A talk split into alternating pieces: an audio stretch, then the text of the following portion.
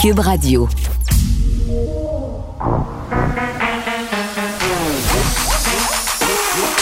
Elle a une opinion sur tous les sujets. Pour elle, toutes les questions peuvent être posées. Geneviève Peterson. Cube, Radio.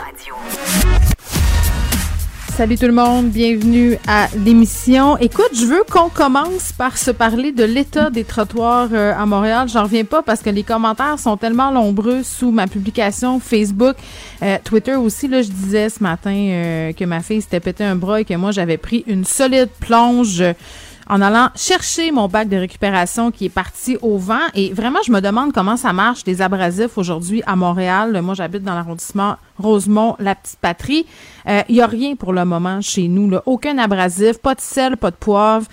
Et vraiment, je songe aux personnes âgées, je songe aux personnes à mobilité réduite. Et bon, pour les personnes qui se disent, ben aujourd'hui, ils ont juste à pas sortir de chez eux, ben honnêtement, là, oui, mais non. Tu sais, je veux dire, si t'as des rendez-vous importants, si t'as des courses à faire, je veux dire, la ville peut pas arrêter de fonctionner parce qu'il y a du verglas à un moment donné. Là, c'est pas comme s'il était tombé 120 mm de verglas, et c'est pas comme si on le savait pas depuis deux jours que ça allait arriver. Et là, je me disais, est-ce que c'est seulement mon quartier? Ben non, vous m'écrivez qu'un peu partout à Montréal, Huntsic, euh, Villeray, Plateau Mont-Royal, on parle aussi de la rue Christophe Colomb, euh, véritable patinoire. Euh, les gens me disent que, bon, euh, c'est absolument impraticable, les trottoirs, non seulement des endroits, il n'y a aucun abrasif, mais y encore des endroits où c'est pas déneigé. Et c'est drôle parce que l'arrondissement Rosemont-Petite-Patrie m'a répondu en me disant d'appeler le 311. Ça, le 311, là, c'est là euh, où t'appelles quand il y a quelqu'un qui met ses poubelles trop de bonheur, là, la délation, ou quand il y a des nids de poules, quand il se passe des affaires. Ce qu'on peut appeler au 311 pour dire que tous les trottoirs de la ville de Montréal sont une patinoire. Euh, Puis là, aux gens qui m'écrivent de m'acheter des crampons, j'en ai. J'en ai, mais, la question, c'est que fait la ville de Montréal? Et, tu sais, je le redis, là, c'est pas comme si c'était pas prévisible cet épisode-là de verglas. On le savait. Pourquoi on n'est pas en train de faire de l'épandage? Il y a des gens qui font de l'entretien qui m'ont écrit euh, suite à ma publication pour me dire écoute Geneviève, moi je fais de l'entretien. Euh, on ramasse la petite garnotte en quantité industrielle et aujourd'hui rien. Ni sable, ni garnotte, ni sel, je ne comprends pas. C'est quelqu'un qui travaille en entretien. Donc, tu sais, bon, c'est pas moi qui invente ça aujourd'hui que fait la mairesse Plante, que font les maires d'arrondissement. Puis je suis pas en train d'accuser personne, je veux juste des réponses. Pourquoi en ce moment c'est difficile d'épandre des abrasifs dans nos rues? sais, puis là, il y a des gens qui me disent Ah, mais les pistes cyclables, eux autres Geneviève, sont très bien entretenues. Ça n'a rien à voir, là. Pour vrai, c'est pas parce qu'on entretient les pistes cyclables qu'on n'entretient pas les trottoirs, là. C'est de la démagogie pure et dure de penser ça. Euh, puis bon, évidemment, tous les conseillers de l'opposition qui en profitent pour faire de la petite politique. Mais voilà, j'aimerais beaucoup savoir qu'est-ce qui se passe avec les abrasifs parce que moi, je suis très en forme et j'ai rien cassé, mais ma fille, elle, probablement, le bras cassé. Et il y a plein de gens aujourd'hui qui seront dans les hôpitaux avec des problèmes dus, justement, à la mauvaise, euh, au mauvais entretien des rues. Je pense que c'est ce qui a fait sursauter le procureur de la Couronne. Nicole Gibault. J'en ai un ras-le-bol de ces gens-là. À mon sens, c'est de l'intimidation. Geneviève Peterson. C'est ça. Puis S'il sauve en marchette, on aura le temps de le rattraper. La rencontre. Ouais, mais toi, comme juge, est-ce que c'est le juge qui décide ça? Com- Comment ça marche? Oui, oui, oui, oui, oui, oui, oui. C'est le juge. La rencontre Gibault-Peterson. Bon, on fait de la radio à distance, hein, c'est ce qui arrive. Je voulais parler euh, de la fin du masque euh, obligatoire, euh, Nicole, mais c'est pas grave, j'en parlais un peu plus tard avec Léa Streliski, mais juste poser quelques questions, là, puis je vous invite à me répondre, parce qu'il y a bien des gens qui réagissent à tout ça. Dans les hôpitaux, est-ce que ça va être le cas aussi? Et j'ai une auditrice qui m'écrit, elle travaille dans un magasin, c'est sa job étudiante, et elle dit, Geneviève, je peux t'assurer que plus de la moitié de notre clientèle porte le masque en dessous du nez. On n'intervient même plus, sinon on passerait notre temps à se battre. J'ai l'impression que ça changera pas grand-chose. C'est quand même un point de vue intéressant. Nicole, salut. Bonjour, Geneviève. bon. Euh, ben non, mais écoute, euh, j'a- j'avais une petite montée de lait à faire concernant l'entretien des rues à Montréal. J'ai pris une moyenne planche un matin. Si quelqu'un m'avait filmé, là, ce serait un clip digne de drôle de vidéo pour ceux qui se rappellent de cette émission-là. très, très, très attention. Écoute, c'est épouvantable. Le pied m'a parti, j'ai même pas eu le temps de rien faire parce que ma rampe était aussi pleine de verglas. Donc euh, voilà. Hein, j'ai pas pu me retenir après rien. Euh, on parle euh, de Mamadi Camara qui a été arrêté par erreur. On se le rappelle. euh, il s'entend avec Montréal à l'amiable, Oui. une entente à l'amiable. On ne connaît pas le montant. Mais bon. Ben, c'est-à-dire qu'il y a plusieurs médias. ben, qui- Oui, mais on le dira pas, nous le autres. Non, non. Pourquoi? Parce que je pense que c'est important qu'on dise que c'est pas parce qu'on ne sait pas là, ce que les autres médias Mm. disent. C'est juste parce que on a vu moi moi j'ai vu passer que monsieur demandait à ce qu'on ne divulgue pas. Bon, alors c'est par respect. Maintenant, ils l'auront appris euh, dans les autres médias. Mais oui, c'est euh, c'est effectivement euh, un règlement. Moi, je suis pas du tout surprise. Je pense pas que ça surprend euh, grand monde depuis le début parce que je suis retournée. euh, euh, j'avais, j'avais, j'ai encore euh, la- l'action, le- la requête. Euh, qui- a déposée et c'était énorme là. Il y avait beaucoup de matériel et tant mieux. Euh, moi, j'espérais qu'il y ait un règlement. Tout le monde espérait qu'il y ait un règlement là-dedans parce que vraiment là, sans vouloir euh, aller au-delà là, puis de pointer du doigt tout le monde puis quelqu'un en particulier, qu'un règlement global soit intervenu entre les parties, c'est souvent la meilleure chose qui peut pas arriver pour la paix d'esprit de cette famille-là euh, et pour, euh, je pense que c'est une marque euh, qu'on qu'on qu'on est capable d'accepter que oui, quand on commet, quand il y a quelque chose, une bévue, une erreur, une il erreur était quelconque. incarcéré des jours. Exact. Alors, on est capable d'accepter la responsabilité. Puis oui, euh, il y a eu, il y a certainement de dommages euh, psychologiques. Euh, je pense qu'on l'a très bien vu et entendu à lui et sa famille. Alors, moi, je souhaite euh, la meilleure des quiétudes, Mm. euh, la paix, la bienveillance. euh, tu sais, s'il y a là. Puis il y a eu sa résidence, euh, je pense. Là, Oui, il y a eu sa résidence euh, permanente. Puis tu sais, Nicole, quand tu parles de dommages, hier, je parlais avec Benoît de ce qui s'est passé à l'Université d'Ottawa avec le professeur lieutenant Verouchka Duval. Euh, puis elle disait là dans un livre dont il a été question hier à l'émission euh, que elle évidemment son nom était reconnaissable un peu partout quand elle Oui. dit son nom elle est toujours stressée mais elle m'a dit Camara là c'est pas un nom qui est commun au Québec clairement tout le monde associe ça à cette histoire là donc c'est son anonymat est quand même euh, vraiment mis à mal et ça euh, j'imagine qu'on a dû en tenir compte aussi dans, dans cette entente là Oh oui, parce euh. que il est plus dans l'anonymat parce que écoute c'était un vidéo euh, du ministère des Transports là, qui avait permis de Oui. l'innocenter mais de longs jours en prison et plus jamais d'anonymat. là. Non, puis il n'y a plus jamais d'anonymat, mais on a récupéré, heureusement pour lui, la belle image de cet homme-là. Oui, on l'a, c'est, vrai, là, puis c'est pour ça qu'on a un règlement. Mais là, je pense qu'aujourd'hui, les gens, à moins d'être vraiment en dessous d'une roche, euh, qui ont suivi minimalement cette histoire-là, ben, il y a quand même une fin euh, qui était pas, je, je pense pas qu'il, euh, tu sais, il y a deux ans passés, il pensait pas de faire son capital financier avec ça. C'est pas, c'est pas, c'était pas ça. Mais, mais au moins, on sait qu'aujourd'hui, euh, il, il- au moins, il y a une fin agréable pour lui. sa- Agréable. Enfin, il y a une fin pour lui et sa famille. Mais ça va être à long terme ces séquelles-là. Et oui, je pense pas qu'on va traîner ce nom-là dans la boue. Au contraire, euh, on va le prendre en exemple pour quelqu'un qui a malheureusement été victime d'une erreur euh, très grave. Oui. On revient sur le cas euh, de Jeanette de Poel Bailey, cet adolescent qui a été tué au mois d'octobre euh, dernier. Sa mère, qui a toujours pas été indemnisée par l'IVAC. Euh, bon, euh, l'IVAC dit on doit déterminer si le jeune homme en question était lié aux gangs de rue. Et c'est particulièrement crève-cœur, euh, cette histoire-là, Nicole, parce que il y a des liens dans les médias qui ont été faits entre ce jeune garçon-là et des activités criminelles. Et on- sa mère dit il n'a jamais fait partie euh, d'un gang de rue. Et l'IVAC doit faire ses vérifications parce que je pense, et corrige-moi si je me trompe, que si bon un événement se produit en lien avec des activités criminelles ou si une personne est liée au monde interlope, l'IVAC indemnise pas. Je comprends-tu bien? Ben c'est ce que je comprends moi aussi. C'est sûr qu'il y a eu des euh, euh, il y a eu des changements, mais ça- c'est toujours une c'est toujours très lent, hein, peu importe. Là. Oui, mais c'est exactement ce que j'ai compris de, de, de ce dossier, ce que je comprends dans la euh, cette loi sur euh, l'indemnisation des victimes d'actes criminels.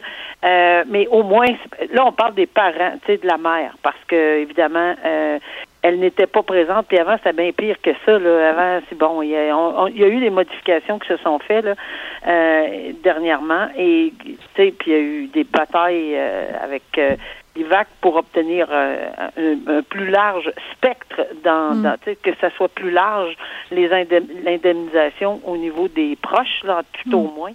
Et euh, ici, clairement, elle en fait partie, mais oui, c'est vrai qu'il faut qu'on évacue certaines choses et selon ce que je comprends, euh, par des gens qui sont vraiment beaucoup plus qualifiés que moi en la matière, euh, on dit que c'est dans les délais, malheureusement. Non, c'est les délais normaux? Ah oui? Oui, c'est ça. Parce que c'est très long pour ces familles-là euh, qui attendent ces prestations-là. Je ne sais pas c'est quoi la situation euh, financière de Mme Depoel, mais évidemment, elle dit qu'elle a besoin de ces fonds-là. Je ne sais pas si elle travaille ou pas en ce moment, parce qu'on sait qu'il y a bien des familles qui sont pas capables de continuer leur vie normalement. Je veux dire, quand tu as perdu ton fils dans un accident violent, ben effectivement. Elle Donc, a besoin d'aide, elle dort hum. plus. Euh, je ne sais pas s'il y a un entre-deux possible. Est-ce qu'on peut temporairement avant la décision que, en tout cas, je suis certain qu'il y a des gens qui vont l'aider, ça c'est clair, là, à mon avis, et j'ose espérer là euh, qu'il y a des gens qui vont l'aider de, son entourage. Parce que oui, elle a besoin d'aide. Et euh, bon, avant que la paperasse, tu sais, la paperasse, c'est long, la paperasse. C'est long, puis c'est pas humain, hein? Cette paperasse-là. Il y a des gens qui attendent, il y a des émotions, puis il y a des vies qui sont en suspens pendant qu'on fait de la paperasse. Ben oui, mais. Il n'y a, pas un premier article qui dit devez prendre en considération l'humain avant tout. Deuxième article, dire quelque chose d'autre. Cette loi-là, et comme bien d'autres d'ailleurs, ce n'est pas. ça fait pas partie de, de tout ça. C'est bien malheureux. Oui, effectivement. on va souhaiter que ça se règle au plus vite euh, pour cette mère-là, avec la lumière sur cette histoire-là, sur ses liens supposés ou, non avec les, gangs de rue, là, ça soit clarifié une bonne fois pour toutes. Euh, un homme qui a agressé une adolescente de 15 ans euh, qui risque 7 ans de prison, c'est une histoire assez particulière, Nicole. Là, je la résume un peu. c'est une ado, puis évidemment, on tait son nom, qui était poignée dans une gamique d'exploitation sexuelle. Et cet homme-là en question, pour sa fête, avec sa conjointe, avait décidé de faire un trip à trois avec une escorte, une travailleuse du sexe. Euh, bon, euh, se rendre, si je comprends bien, là, sur un site, euh, la petite fille débarque, ils se rendent compte possiblement qu'elle est mineure, j'imagine qu'ils s'en rendent compte, puis elle, elle demande de l'aide. Elle dit aidez-moi, aidez-moi, et au lieu de l'aider, ben ce couple-là est allé de l'avant avec la relation sexuelle. Oui. Puis, tu sais, tu as bien placé, euh, malheureusement, les joueurs là-dedans. Tu as placé mm. euh, Proxénète, tu as placé le client. Alors, dans les circonstances, puis c'est important de le souligner mm. parce que quand il n'y a pas de client, souvent, euh, tu sais, si on peut euh, donner une leçon solide aux gens qui ont le goût de se payer. Il y a, d'autres cadeaux de fête. on aurait une liste à leur donner, toi et moi, là, qui n'implique pas un mineur dans un trip à trois. Là. Euh, peu importe, là, euh, je, trouve ça absolument épouvantable. Et oui, le procureur de la couronne, euh, je, salue haut et fort la demande qu'il fait, qu'il réclame sept ans de pénitencier. Pourquoi? Parce que c'est une leçon. La leçon, oui, c'est vrai qu'il va y avoir un minimum, là, parce que je connais pas les chefs d'accusation exactement, là, mais, mais, mais c'est certain qu'il y aurait un minimum de prison, fait qu'on n'est pas très loin. Et la, la défense est, quand même relativement, tu sais, demande cinq ans, là, j'imagine, ça va de soi. Mais mais le message qu'on qu'on veut entendre et qu'on veut hmm. lire dans un cas comme ça, c'est que c'est épouvantable la vulnérabilité de cette jeune fille-là. Et de un, elle avait 15 ans. De deux, elle s'est fiée. Là, je fais juste, là, je fais juste prendre une minute pour qu'on qu'on y pense. Là. Cette jeune fille-là le se hmm. sent mal prise, demande de l'aide et espère toute la nuit qu'on va répondre à sa demande parce qu'on lui a dit oui. Alors non seulement on, a agressé cette jeune fille-là, mais on l'a leurré dans le fait que, euh, oui, elle pouvait s'attendre à peut-être avoir de l'aide. Ben non. Il fallait qu'elle s'exécute avant.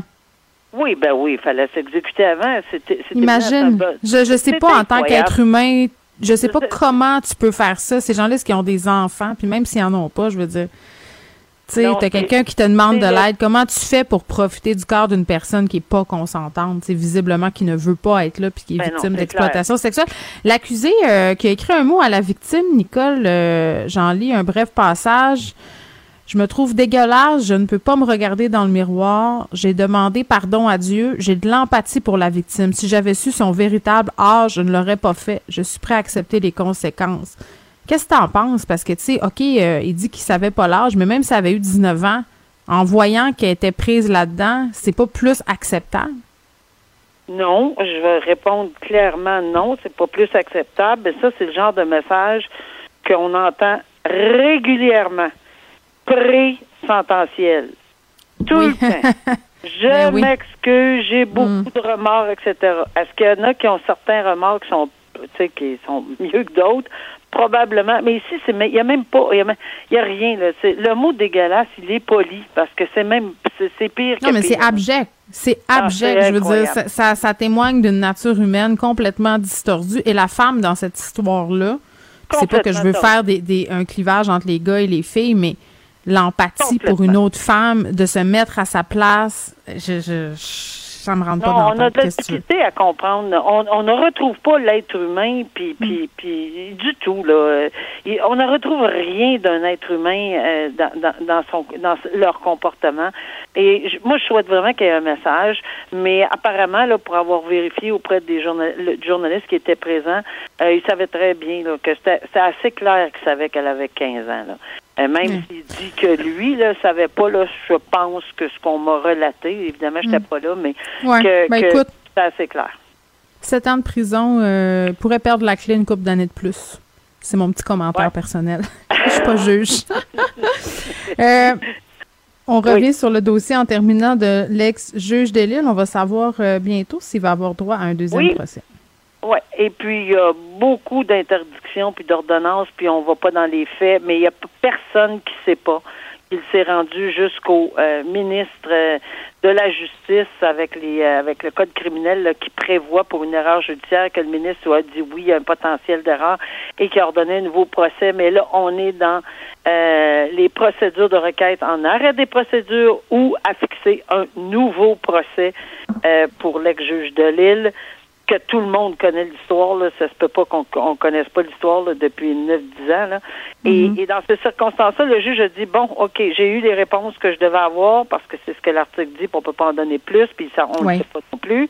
Et euh, je, je vais être prêt. Alors même avant le 8 avril, ça fait que c'est possible qu'on entende avant le 8 avril. euh, à travers les branches, que bon, on est prêt dans une semaine, dans deux jours, dans trois jours, alors on va rester à l'affût. Bon, ben c'est le 8 avril euh, au plus tard qu'on va savoir euh, la suite, euh, j'ai envie de dire, de, de cette saga judiciaire. Sérieux, j'ai Oui. jamais vu ça. C'est très, très long. C'est sans précédent, je pense, dans l'histoire euh, au Québec. Merci beaucoup, Nicole. Merci, bonne journée, au revoir. Au revoir. Pour elle, une question sans réponse n'est pas une réponse. Geneviève Peterson. Cube Radio. On est avec euh, la chanteuse euh, Renée Wilkin qu'on aime et qu'on suit sur les médias sociaux. Et hier, justement, ceux qui la suivent ont peut-être été très, très interloqués par une publication euh, faite par euh, Renée. Salut, Renée. Allô? Bon, un statut Facebook qui a beaucoup fait jaser avec raison. Oui. Là, moi, quand l'équipe me l'a envoyé, écoute, je vais pas te mentir, j'ai jumpé 10 pieds sur ma chaise. Je n'en revenais Oui. pas. Euh, nous sommes en 2022, je tiens à le rappeler. Explique-nous un peu euh, ce qui s'est passé. Ben, en fait, moi, j'ai reçu ce devoir-là à la maison. Donc, c'est mon fils qui me l'a présenté. Il y avait des questions sur le travail, donc je l'ai lu. Euh, j'ai probablement eu la même réaction que, que toi, là, en le lisant. D'une phrase à l'autre, j'étais de plus en plus indignée, je dirais. Euh, bon, évidemment, j'ai réagi sur le coup de l'émotion. Je l'ai tout de suite partagé. Mon but étant que vraiment des situations comme ça se reproduisent plus. Je pense qu'en tant que société, il Mhm. faut s'assurer que un devoir comme ça avec des propos grossophobes se retrouve plus dans les mains de- des enfants. Ouais. Donc les propos étaient vraiment euh, bon, c'était le but était vraiment juste de travailler les temps de verbe, mais Mhm. les phrases euh, parlaient de régime, puis les phrases ressemblaient à Mhm. bon, je ne regrossirai plus, euh, je je ne désobéirai je ne désobéirai plus à mon régime, je est-ce que je rétrécirai mes vêtements, si je ne mange pas suffisamment, je m'évanouirai, des phrases qui vraiment à mon sens, sont problématiques, euh, Hey. surtout euh, en 2022, mais elles l'ont toujours Ben, été. Mais Quatrième année du primaire aussi, René. Là, ton fils, il a 10 ans. Euh, je Mhm. m'imagine être un enfant. Tu sais, moi, je me rappelle quand, quand j'avais cet âge-là, ce que mes profs disaient, ce qui était dit dans les devoirs, j'absorbais ça. C'était ça la vérité. Tu sais, donc évidemment des Oui. propos grossophobes, euh, puis la culture des régimes aussi. Le parler d'un régime miracle, euh, quand même à l'école à, cette- à ce stade-ci. euh, je de- pense que de- les enfants s'imprègnent justement de ces Ben oui. informations-là. Euh, Mhm. dans ce cas-ci, c'est vraiment une erreur. euh, de la remplaçante. Là. Vraiment, mon but, c'est pas de blâmer l'enseignante ou de blâmer euh, l'école ou quoi que ce soit, mais Non. dans ce cas-ci, c'est vraiment une erreur qui a fait en sorte que justement, tout de suite d'emblée, moi, je me suis mis à la place d'un enfant qui lit ça, d'un enfant qui peut-être déjà n'a pas confiance en lui. Ça peut être dévastateur sur l'estime de soi. Euh, c'est- évidemment, j'ai pensé aux troubles alimentaires qui peuvent s'en découler. Euh, bon, ça a fait beaucoup, beaucoup réagir. La bonne nouvelle dans ça, c'est que déjà, l'enseignant, là, mon, mon fils n'est pas revenu de l'école encore, mais l'enseignante devait aujourd'hui retirer le travail et s'adresser aux élèves pour parler du fait que c'est inacceptable. Et même les éditions qui m'ont écrit directement pour me dire que ça allait être réédité et qu'effectivement, c'est un document Oui. qui date de 1990. C'est ça. Ben là, il y a, il y a beaucoup de choses là-dedans, euh, René. Les, les éditions de l'envolée euh, ont été super réactifs. Un devoir qui date de la fin des années 90. Je comprends que c'est une remplaçante puis que tu veux pas blâmer euh, ni l'école ni les enseignants qui ont eu l'air de réagir assez promptement. Là. Rapidement, oui. Mais, mais tout de même, euh, moi, je me rappelle que mes troubles alimentaires ont commencé à un moment donné dans un cours d'éduc. Je pense que j'étais en sixième année. Ils nous avaient pesé. Puis ils avaient pris euh, l'indice de masse corporelle et ça m'avait profondément marqué. Je sais pas pourquoi là, mais c'était rentré dans ma tête euh, et ça a jamais ressorti.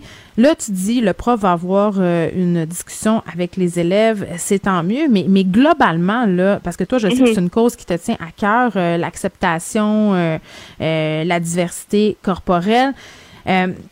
Comment est-ce que tu trouves qu'on, malgré tous les beaux discours qu'on tient publiquement, est-ce, que- tu trouves qu'on est encore dans une société grossophobe?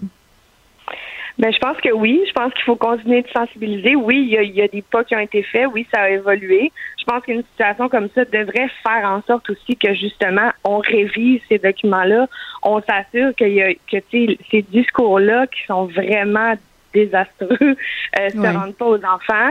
Euh, je pense que oui, ça prend plus de diversité corporelle dans la culture, dans nos écrans, euh, qu'il faut la représenter et arrêter de démoniser euh, la, la personne grosse, de faire des, des, des présomptions sur sa santé. Euh, Tu sais, je pense que il- on dit qu'on veut de la diversité corporelle, mais tout de suite, elle, elle est critiquée. Tu sais, j'ai j'ai reçu des messages, évidemment, qui s'en sont suivis, puis je me suis posé la question si j'avais été une maman mince qui avait porté ce devoir-là à l'attention du public, si les réactions auraient été les mêmes. Qu'est-ce que tu veux Euh, dire? Tu as eu des réactions euh, négatives par rapport à ta Ben, publication?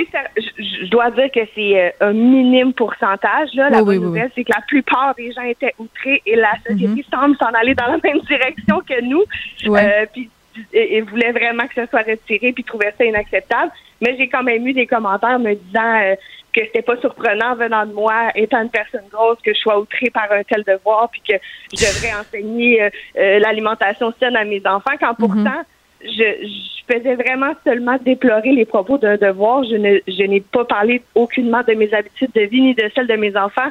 Et moi, j'ai pensé aux enfants dans les classes, pas juste aux miens, aux enfants en général, euh, qui peuvent être confrontés à des discours comme ça. Fait que des fois, je me pose la question parce que des fois, en dénonçant la grossophobie, finalement, on en est victime encore une fois. Ouais. Donc, je me demande Mais- si, euh, si tout le monde évolue à la même vitesse, là. disons, disons-le comme ça. Mais, mais René, je- je- il y a toutes sortes d'affaires là-dedans. Tu sais, des commentaires sur le poids, sur ton physique. euh, tu sais, tu dis que tu es habitué d'en recevoir, là. Mais, mais Mhm. on dirait que je trouve ça épouvantable que tu dises ça, que tu es habitué d'en recevoir. C'est comme si ça venait avec le territoire.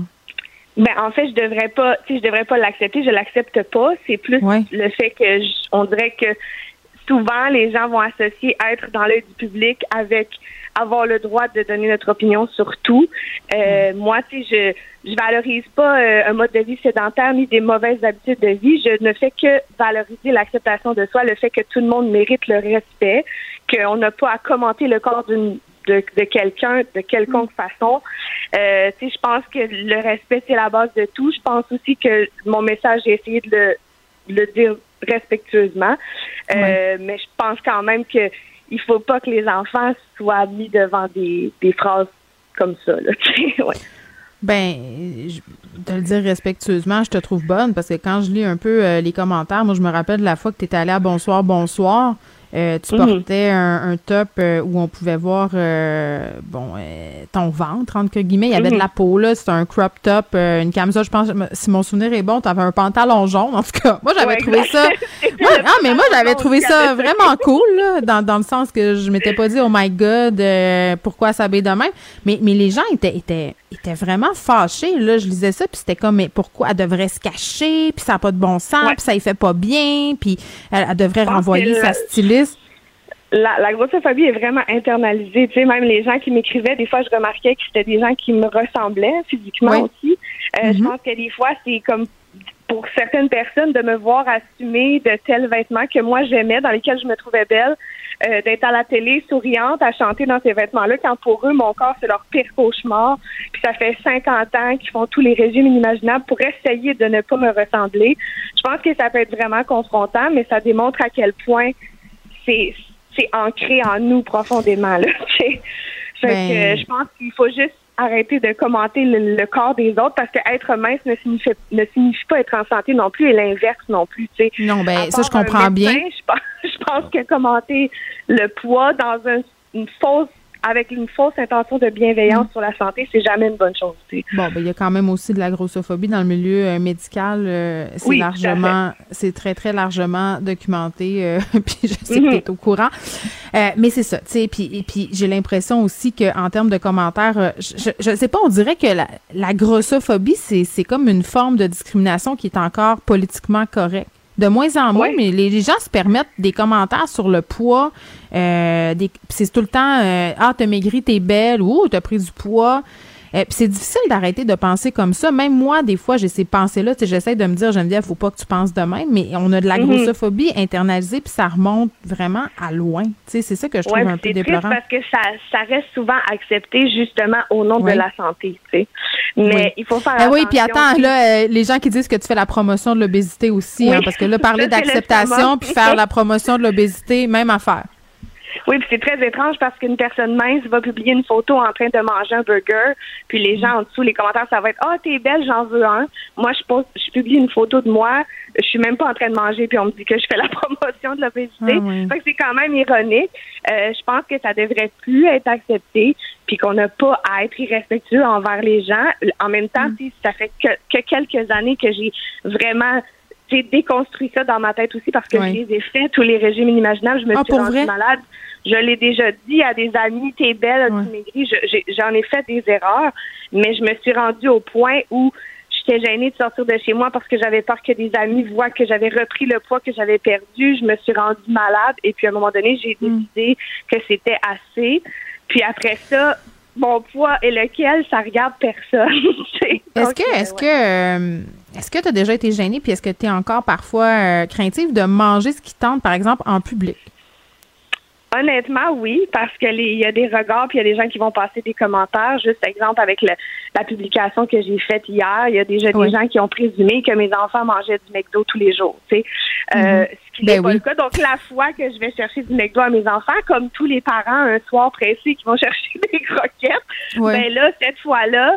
J'ai l'impression que les gens vont s'imaginer que c'est- de ça qu'est construit leur alimentation, quand pourtant c'est pas du tout ça.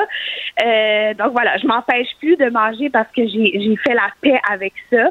Mais Mm. c'est sûr que, que on peut pas dire qu'on est 100% euh, on, euh, guéri de ça, puis qu'on remarque pas que les gens euh, Mm. nous regardent ou font des commentaires. Il y a toujours une partie de toi qui est blessée par ça, c'est sûr. Oui, puis ça commence euh, de bonne heure. Puis très ironiquement, là, par rapport à ta publication sur ce devoir qui a vraiment pas sa place aujourd'hui, tu sors euh, un livre euh, qui s'appelle. Oui, non, mais c'est. Écoute, tu sais, il aurait fallu, euh, t'aurais voulu le prévoir que t'aurais pas pu. J'aurais pas pu exactement. Ça Euh, s'appelle, Le, le devoir est tombé dans une drôle de oui. semaine, mais bon. Le joli bedon rond de Marion, c'est le titre. euh, ça parle au tout petit. Raconte-nous un peu, c'est quoi ce livre-là?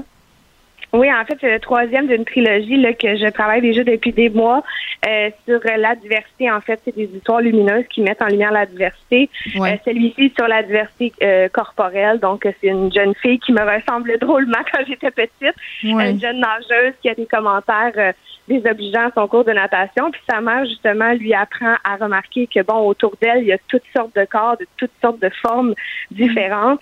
Puis à s'apprécier comme elle est, puis à, à ne pas se brimer, puis à, à respecter euh, les gens, puis à ne pas justement euh, rendre son son se rendre plus valide ou moins valide selon euh, son corps. Donc c'est un peu ça l'histoire. Puis elle trouve une belle façon de de Mm. vraiment démontrer à ses compagnons que sa personnalité surpasse tout le reste là. Ouais.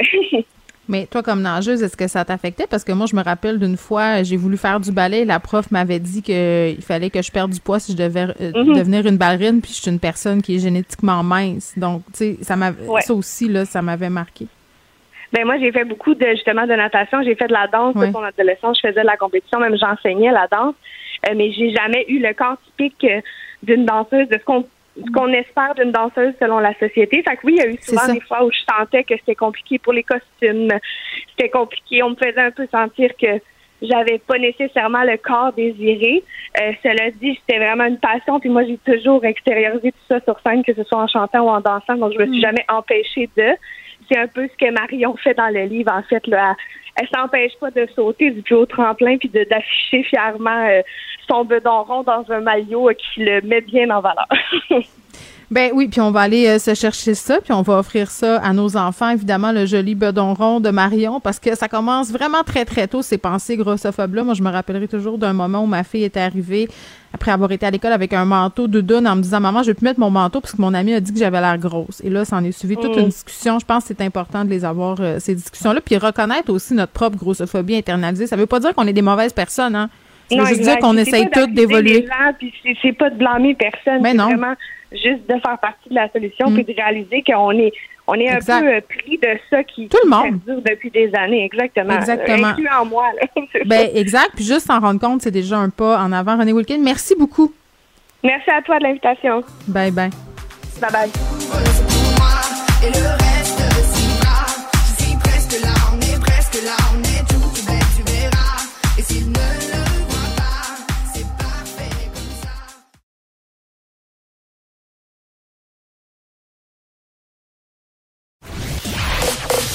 Vous écoutez Geneviève Peterson. Cube Radio.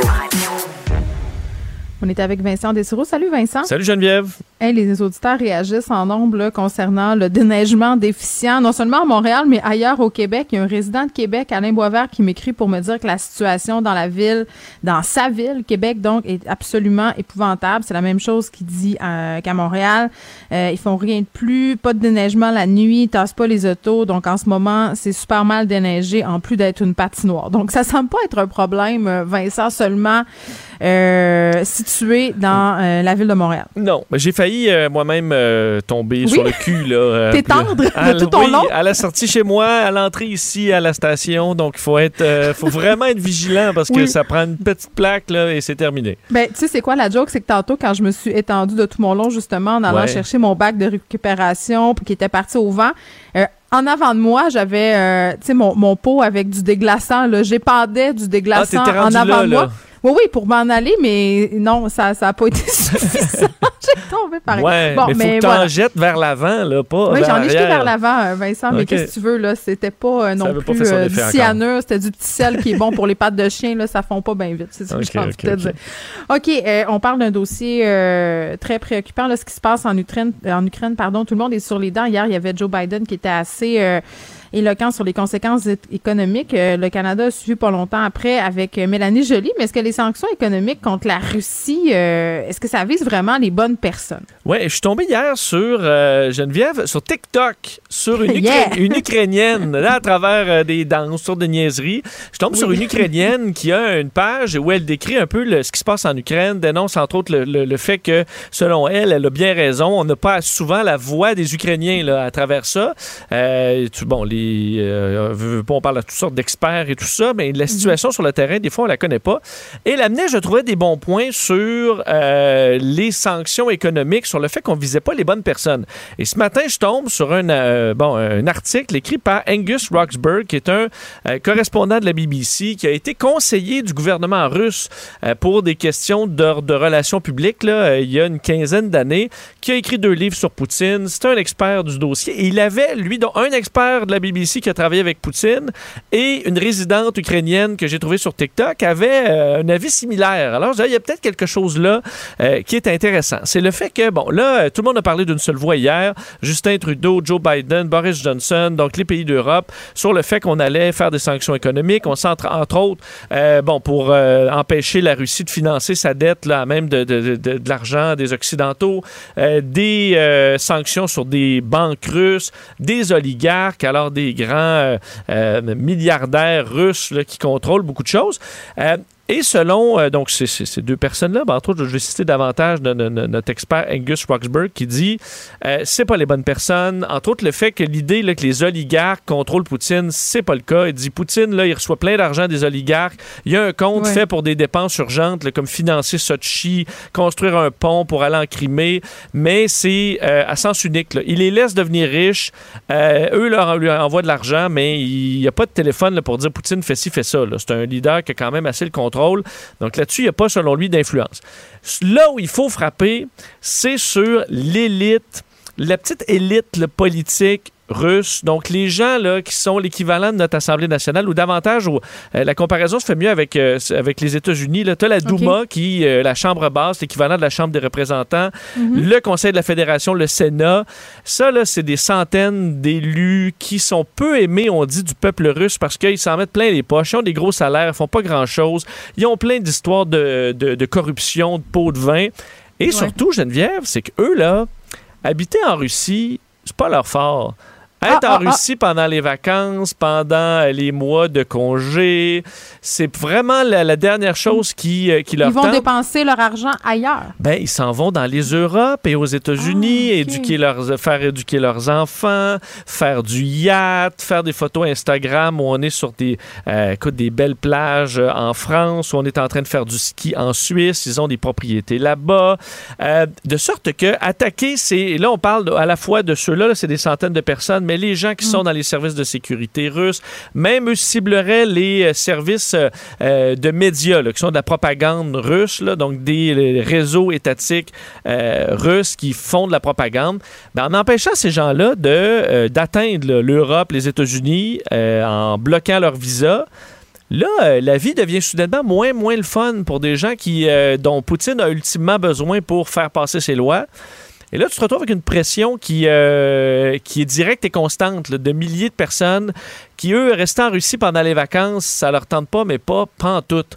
Et, Mais c'est euh, épouvantable. C'est tellement ridicule quand on y pense, mais si c'est par là qu'il faut passer, faisons-le. Oui, surtout que lui dit, euh, en- entre autres, que les, euh, les- les, l- cette pression-là va finir par arriver parce que les, non seulement tu te retrouves à avoir des gens tout près de Poutine, tout son entourage se retrouve à vraiment avoir des, des boulets aux pieds. Et surtout, la différence, c'est que tu attaques zéro le peuple russe. Là. Ultimement, on a tous non, euh, mais rien en même contre temps, les Russes. euh, est-ce qu'on peut faire des sanctions économiques ciblées à des personnes quand on veut s'attaquer à un pays? C'est ça la question qui se pose aussi. Là, je comprends ce que tu dis, mais si je me fais un peu l'avocat du diable, un pays qui s'en prendrait directement euh, à nos politiciens euh, en guise de, de représailles, euh, je, Ben, c'est que là, tu les empêches de, de- de- de leur visa. Là. Donc, tu ne les attaques pas. euh, non, oui, je comprends. Tu leur C'est- attaques c'est- pas leur tu, tu leur intégrité. enlèves des privilèges. Mais surtout, c'est que vu que dans la, la population russe, ces élites-là sont détestées, euh, tu te retrouverais à Ah, donc ça. avoir euh, vraiment mettre de la pression sur Poutine, mais en laissant intact le peuple russe. Même, on dit, ça leur ferait plaisir que ces petites élites-là qui se promènent là, en Suisse sur leur yacht, là, sur le lac Le Mans, qui vont faire du ski dans les plus gros resorts, euh, qu'on leur serre la vis à eux. Ça, ça ferait peut-être plaisir à la fois aux Russes. Donc, tu te mets les Russes de ton bord, tu nuis à Poutine et sa gang. Alors, un angle qu'on avait peut-être, euh, qu'on sous-estime peut-être selon certains experts. Et l'Ukrainienne disait ça, là, elle dit beaucoup de l'élite russe, là, la der- le dernier endroit où ils veulent se trouver, c'est en Russie. Et euh, ben, si vous voulez pas euh, les règles de l'Occident, ben vous irez pas en Occident. Et donc l'angle est intéressant. Ça arrivera peut-être dans l'escalade des mesures, parce que pour l'instant d'attaquer les banques banques puis les oligarques, c'était prévu, c'était dans le plan. Je pense pas que Poutine a frémi le moindrement face à ça pense hier. qu'il se réveille la nuit pour y penser? Je pense pas. Il y a l'histoire du, euh, du, de l'oléoduc, en fait, du, du gazoduc euh, Ouais. qui, lui, fait un peu plus mal. D'ailleurs, je parlais à des Allemands ce matin qui, euh, eux, on semble qu'en Allemagne, ça passe quand même bien. là. Le fait qu'on dit, oui, ça va être une, un- vraiment un coût là, à l'économie extrêmement dur si on le suspend pour longtemps, parce que le, le, le- le gazoduc est construit, là, on peut le rouvrir après ça n'importe quand. Donc, on l'a pas fait sauter. là. Mais pendant quelques temps, de vivre avec ce coup dur-là, euh, ben, je pense que beaucoup d'Allemands sont prêts, sont prêts à vivre avec pour Mm. pas devenir, pardonne-moi l'expression, la bitch Oui. de la Bon. Russie. Ben, on parlera euh, tantôt avec quelqu'un qui est spécialiste euh, en études ukrainiennes, là, plus précisément sur la situation en Ukraine, parce que la diaspora ukrainienne réagit aussi euh, à Montréal. Là, ils voient ça d'un œil assez terrible, ce qui se passe là-bas. On a l'impression de revenir 100 ans en arrière, Vincent. On aime bien faire des petites nouvelles euh, insolites et peurantes qui ont pour objet souvent de me faire un peu paniquer, angoisser, disons ça comme ça. Euh, j'ai peur des trous noirs et de la mort. Donc, si tu me sors une nouvelle où on, on, on nous laisse euh, entendre qu'il peut-être y aurait de la vie après, je suis ta femme. Là, c'est des chercheurs de Vancouver qui ont pu surveiller l'activité cérébrale d'un homme euh, lors de son décès. Est-ce qu'on a vu la lumière au bout du tunnel? Ouais, ben, le pire, c'est qu'un peu, euh, et c'est ça qui est fascinant dans euh, à l'hôpital général de Vancouver. Là, vous avez peut-être vu circuler cette histoire-là. Un homme de 87 ans qui est en train de faire un, un- un- un test là, pour un scanner cérébral pour des troubles épileptiques. Alors lui, il est là Mhm. pour son épilepsie. On est en train de faire son scan du cerveau et, pap, il meurt. Euh, crise cardiaque, il est mort pendant son, euh, son, son scan cérébral.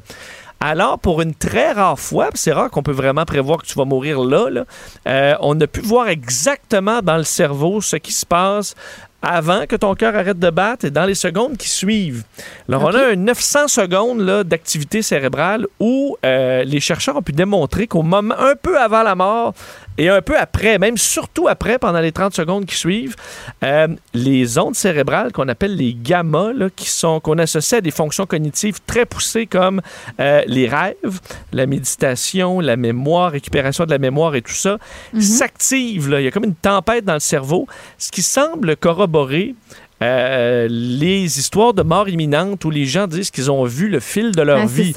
Euh, donc, il y aurait vraiment un peu comme un rêve là, énorme. Mais c'est juste un phénomène cérébral. C'est pas parce qu'il y a actuellement de la vie après la mort. C'est Ben, ça le bémol. Exactement. C'est ça que c'est des, euh, des coups durs pour la religion. Ça là, nous parce explique Il y a quand même beaucoup de gens qui disaient, tu sais, croire un peu à la religion, parce qu'ils disent, ouais, mais ceux qui meurent, là, puis ils reviennent à la vie, là, ils disent qu'ils ont vu le tunnel, puis ils ont vu des moments de leur vie.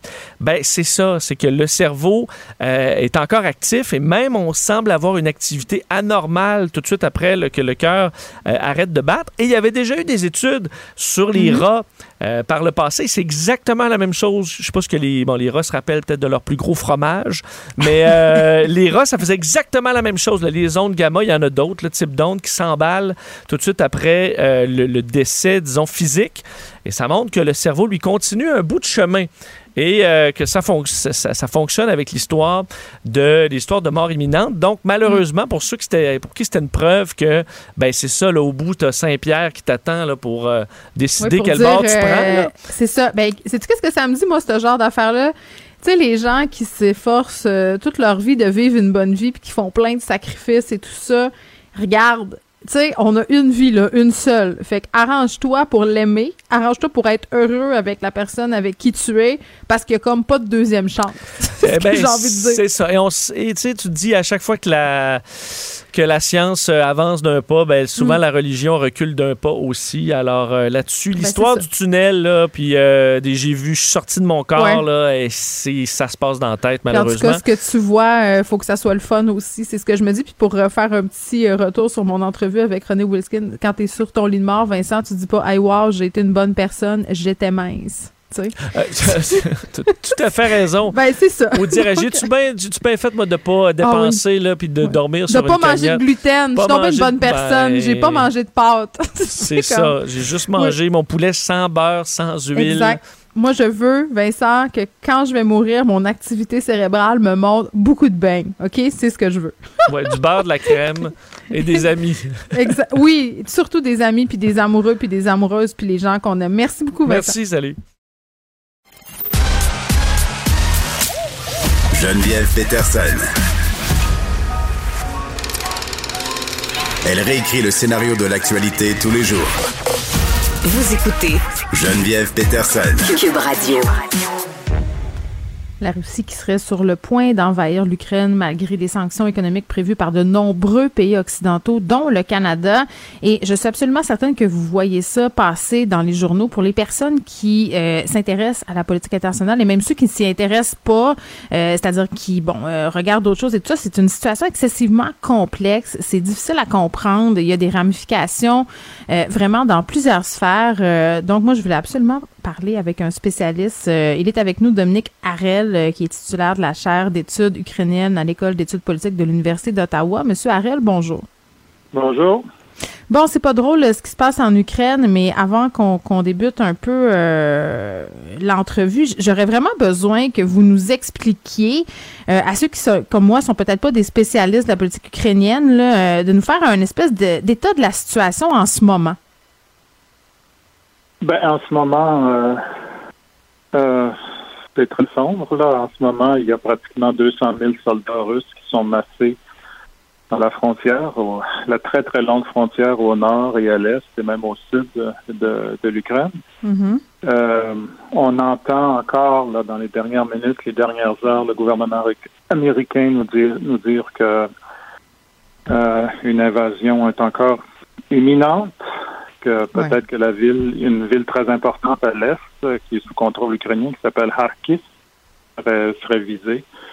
Euh, et puis on sait lundi, le président Poutine a reconnu euh, l'indépendance des soi-disant républiques là, autonomes de, Mhm.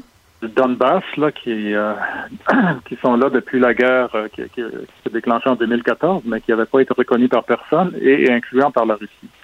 Alors c'est là où on en est. Euh, et puis le gouvernement ukrainien a décrété l'état d'urgence aujourd'hui, la mobilisation Ouais. générale. Ben c'est ça, puis vous avez l'air bien découragé. J'imagine que vous suivez ça avec attention. Puis là, pourquoi la Russie veut absolument entrer en Ukraine à ce point-là, là, malgré toutes les menaces de représailles, malgré que l'OTAN au complet est contre Euh, Qu'est-ce qui gagne à annexer ces territoires-là?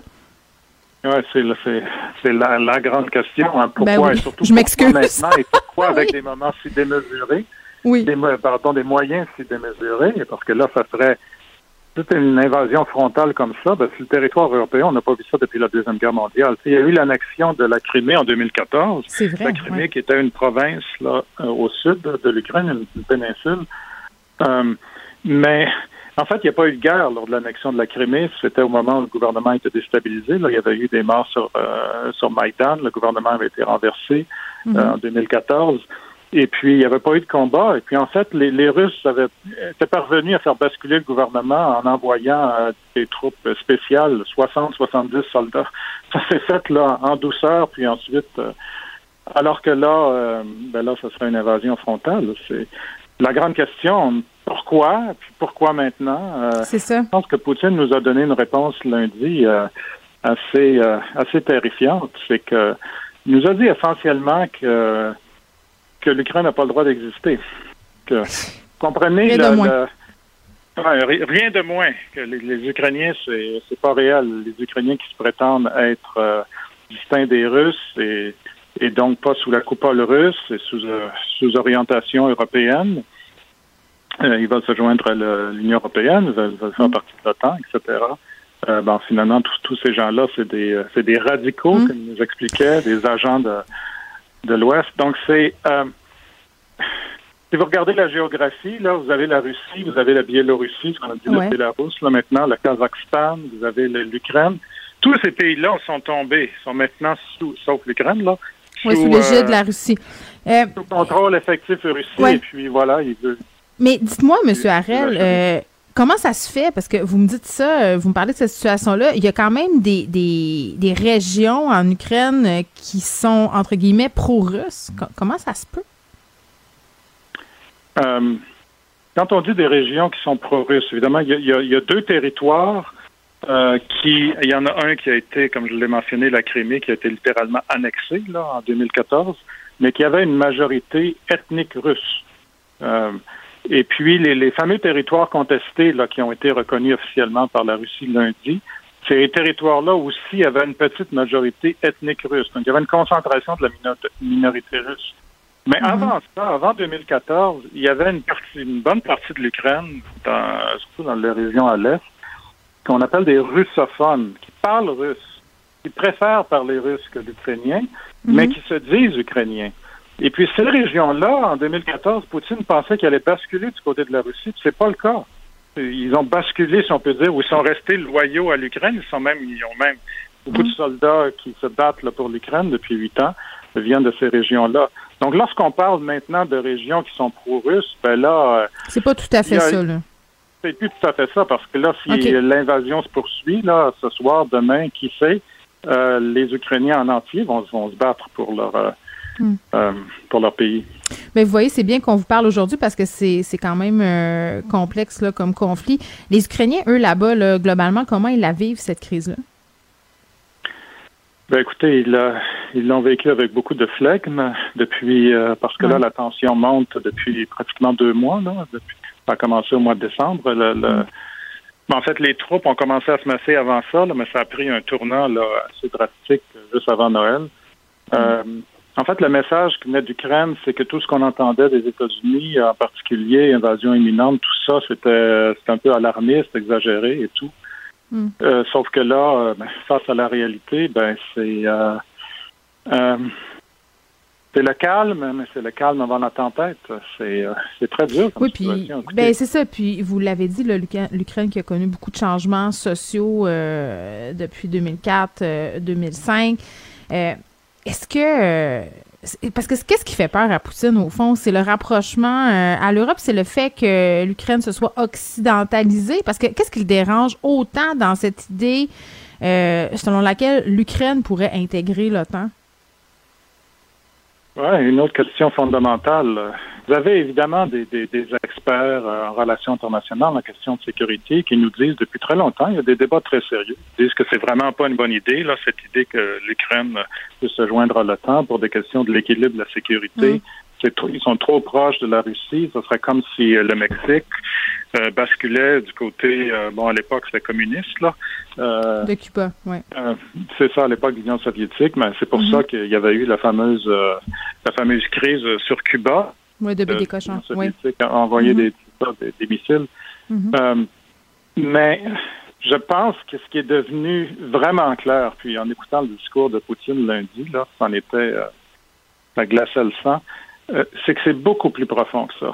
C'est beaucoup plus profond. Cette idée, finalement, vous savez, il y a dans la dans le narratif russe, la Russie vient de l'Ukraine. euh, la religion orthodoxe, le baptême a eu lieu dans les territoires qui sont maintenant l'Ukraine. Ça remonte à mille ans.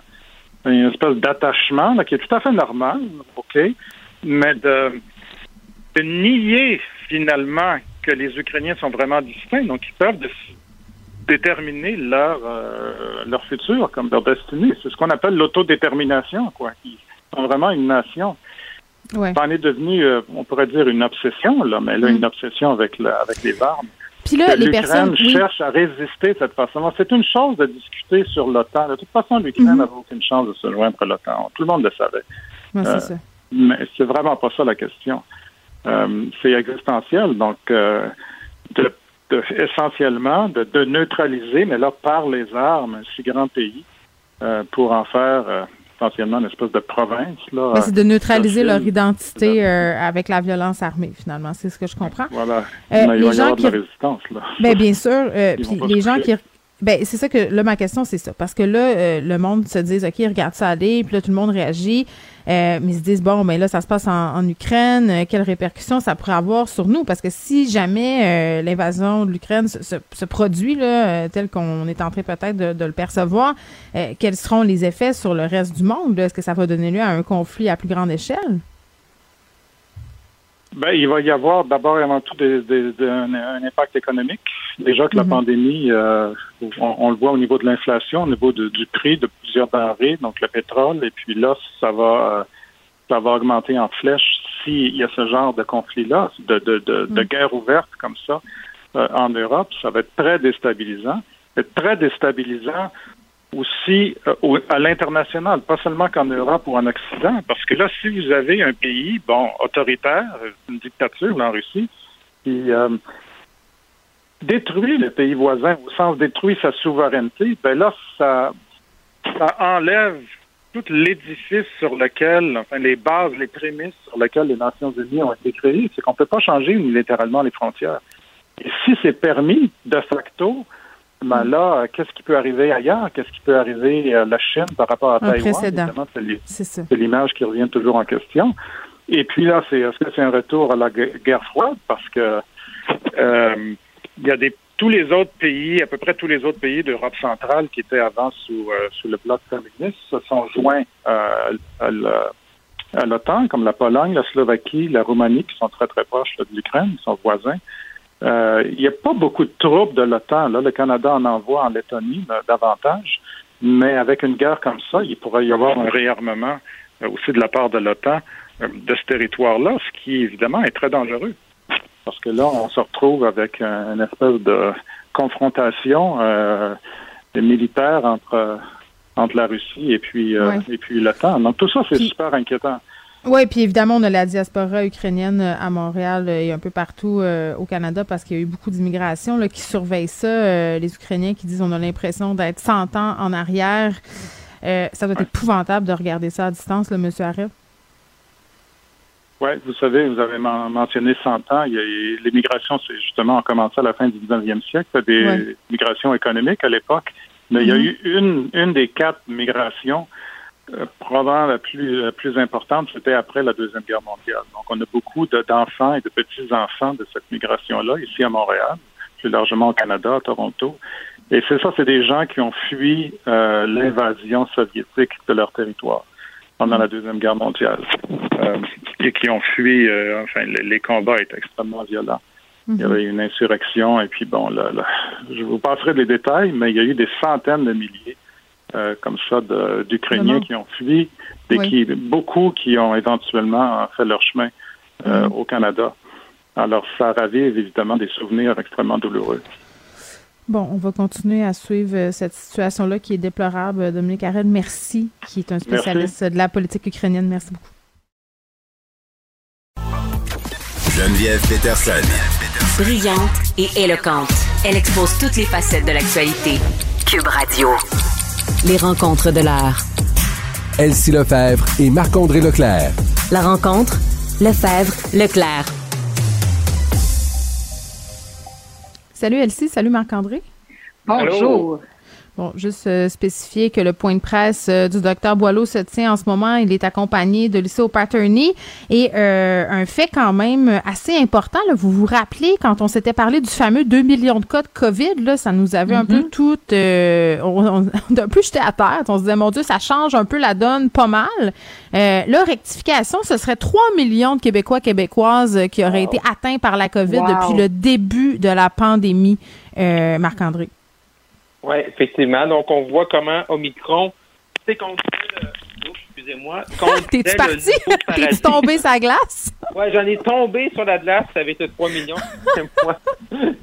J'ai mal tenu mon appareil, excusez-moi. Mais on voit comme, tu sais qu'on disait que comment Omicron a changé tout, là, a tout changé. Le paradigme, là, ben, c'est exactement ça. C'est comment, comment on voit comment le gouvernement rapidement s'est ajusté. Parce que même quand tu prends tous les ça. gens qui sont vaccinés, tous les gens qui ont eu le, le, le, le- le variant Omicron, ben là, on peut pas agir comme au début de la pandémie. là.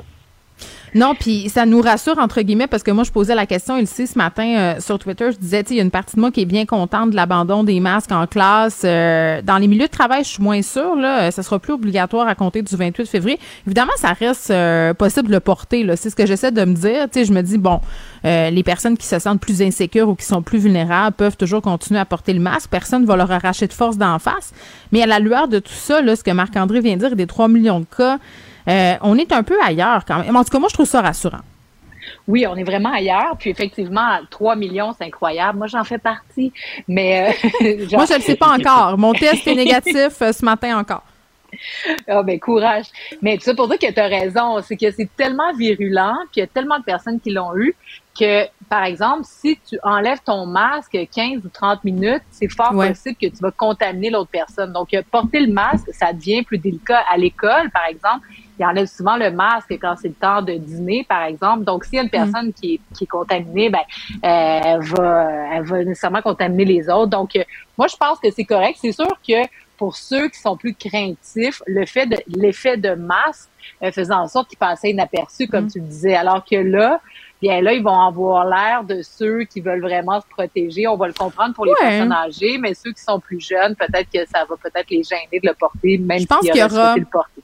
Je pense qu'il y aura une zone tampon, tu sais, un espèce de Mhm. temps d'adaptabilité là où tout le monde va y aller à son propre rythme. Puis Je pense que c'est Mhm. important de le respecter, euh, ce rythme-là, parce qu'on l'a vu. Je sais pas si vous vous souvenez, là, assurément que vous vous en souvenez, quand on a laissé tomber le masque en classe euh, il y a quelques mois, il y a des élèves qui continuaient de le Mhm. porter. Et c'est d'ailleurs ce que me disent beaucoup de profs euh, sur Twitter en ce moment. Écoutez, euh, ils me disent. Dans ma classe, il y a des élèves qui ont continué à le porter et tout ça, ça les rassure. Puis tu sais, moi, moi, il va falloir qu'on se pose la question aussi, puis j'en parlais hier, là. Euh, puis j'aime pas utiliser le mot déprogrammé, mais je trouve que c'est un mot qui convient quand même bien parce que ça fait deux ans qu'on, tu sais, les, les petits, là, 5, 6, 7 ans, euh, c'était difficile pour eux de comprendre au début, donc on les a vraiment... euh, tu sais, euh, formatés, entre guillemets, là, par- pardonnez-moi l'anglicisme, pour Mhm. qu'ils qu'ils se mettent à le porter, qu'ils comprennent les risques. Là, il faut comme détricoter tout ça, là. Ça, je- je- c'est la partie surtout- que je trouve difficile, ouais. Mais c'est à tous les points de vue, tu as raison, Geneviève, parce que, tu sais, le, le déconfinement, c'est pas juste de dire, OK, les règles, c'est A, B, C, D, puis on, il n'existe plus. C'est exemple, ben, OK, le cinéma, ça reste un, pour, une, pour des jeunes familles, c'est maintenant redevenu une option, d'activité, Mais moi, juste, j'étais allée en fin de semaine. Mais c'est ça, moi, je suis allé il y a deux semaines, puis, tu sais, on avait comme oublié ça, là. ça fait comme deux ans que c'est plus vraiment là est affaires, hein. avec les enfants. Et Ouais. ça, c'est Mm. mentalement d'inviter des gens aussi. Fait que, tu sais, c'est- le, le, le, le, le con- le déconfinement, il y a aussi un déconfinement aussi mental. C'est Ça, vrai. Je pense qu'avec le beau temps qui va revenir, tout Mm. ça, et là, qu'on va refaire, mettons, les prochains mois, la prochaine année, sans trop de règles, là, je Mm. pense que ça va nous aider. là. Ben écoute, je faisais euh, la blague de mon fils qui avait mis son masque pour jouer à Roblox avec son ami à distance. Écoute, la, la viru- non mais la virulence des réactions là, les gens traitaient un enfant de 6 ans d'épais, même Jeff Fillion s'en est mêlé en me Ben, traitant ben, en me traitant donc. toutes les dents. Non mais mais puis moi en fait quand j'ai écrit ça, c'était pas de dire euh, mon fils a tellement peur de la Covid Ouais. euh, qu'il se met un masque, c'était pas ça du tout, C'est c'était mon fils c'est un automatisme. Il se dit, mon ami Ben a oui. COVID, il a pas réfléchi. Puis après ça, j'ai dit, hey, t'as pas besoin de porter un masque. Mais il riait, tu sais, il se trouvait un peu drôle. Mais j'en revenais pas, tu sais, les gens sont absolument craqués, ils sont fous, là. Je veux dire, c'est comme si mon fils était rendu, euh, écoute, il y a des gens qui disaient que on devrait appeler la DPJ, là, pour venir le chercher parce que je l'ai aliéné. Donc, tu sais, c'est ça, là. Ça, on, ah, on a un grand travail collectif sociaux, à hein. faire. oui. Bon, moi, je- j'essaie de pas lire les commentaires. Voilà, je faisais un anglicisme tantôt euh, formaté. Elsie, euh, je pourrais peut-être être un juge bilingue. Exact. Peut-être un juge bilingue, la juge Rondeau, la juge en Oui, chef. la euh, seule et unique. Serait fière de toi et donc tu aurais peut-être un accès plus rapide. Donc, euh, pour faire une mise en contexte, la juge en chef du gouvernement euh, du, euh, de la Cour supérieure du Québec euh, souhaite avoir des juges bilingues dans presque tous les districts au Québec. Et euh, elle, elle, elle a un bras de fer à l'heure actuelle avec le ministre euh, Simon Jolin Barrette, qui est à la fois ministre de la Justice, mais aussi responsable de, de la langue française. Lui, par ailleurs, dit que c'est pas parce qu'il est responsable de la langue française qu'il agit en ce sens-là. Mais bref, euh, lorsque la juge réclame d'avoir des nouveaux juges, ben, il doit y avoir comme un genre d'appel qui est fait par le gouvernement et euh, c'est comme un genre d'offre d'emploi, là, si on peut résumer ça comme ça. Puis euh, le gouvernement a proposé des postes unilingues français où l'anglais finalement est pas euh, une condition sine qua non là, pour obtenir le poste. Et euh, la juge en chef s'oppose à ça. Elle a dit que elle doit avoir des juges bilingues euh, puisque c'est nécessaire au Québec pour traiter les dossiers, pour aller plus vite, etc. Puis elle en fait tellement un combat qu'elle a même amené ce dossier-là en cours pour qu'on puisse trancher. Euh, la Cour d'ailleurs lui a donné raison, ce qui amène un nouveau litige. Mais sur le fond des choses, est-ce qu'on a besoin au Québec que tous les juges euh, puissent parler anglais nécessairement, qu'ils soient bilingues? Moi, je pense que non. Et euh, euh, par Mais exemple, ça devrait être par région. Je veux dire, tu sais, Ben, à Montréal. Je comprends. En Outaouais, je comprends. Euh, à Chicoutimi, mettons. Y a un cas, ils en peuvent-tu faire venir un juge, tu sais, au pire, là? À Sept-Îles, exactement. À Terrebonne, à Saint-Jérôme.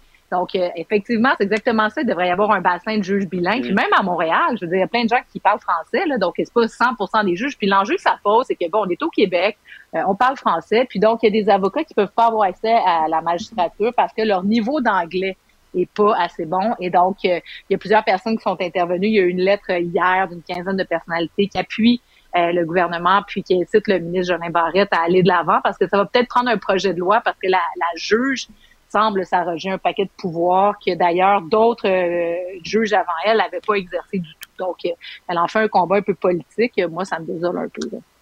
Oui, puis tout le, le- l'esparage avec Simon Jolin Barrette, euh, moi je trouve qu'en ce moment, on traverse une période où la confiance du public est mise à mal envers le système de justice. Là, tu d'un côté euh, le ministre et la juge en chef qui tirent toutes les deux la couverte de leur barre. Euh, Marc-André, pour moi, ça paraît très, très mal.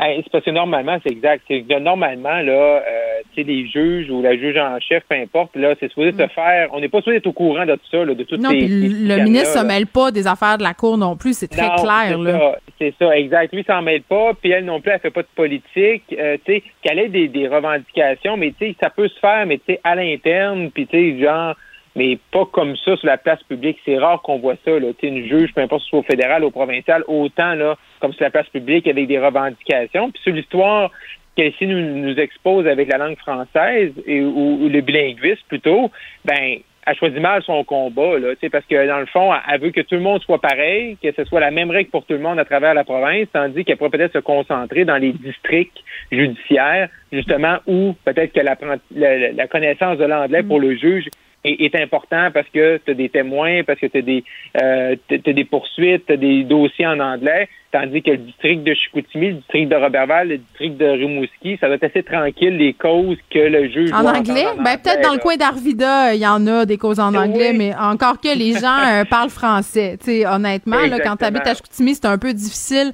euh, de faire comme le patron d'Air Canada et de vivre only in English. Ça Oui, se peut- exact, Ça exact. se peut, Tu pas- ça tu se peut changeras pas tellement. Tu vas chez Corneau et Quentin, là, puis euh, écoute, faut que tu puisses commander tes affaires en français. Euh, Elsie, un petit mot peut-être euh, sur les cégeps? Ben oui, donc euh, c'est ça. Donc le débat sur le français, la protection du français atteint euh, son apogée parce que euh, l'étude du projet de loi 96, donc le fameux projet de loi qui euh, va renouveler la, la fameuse loi 101, est en étude détaillée présentement en commission parlementaire à l'Assemblée nationale. Et on a débattu du fameux point sur le cégep français. Donc, ça fait des mois qu'on en parle. Il y a des dizaines de personnalités qui se sont positionnées là-dessus. Mathieu Bocoté, Emmanuel Latraverse.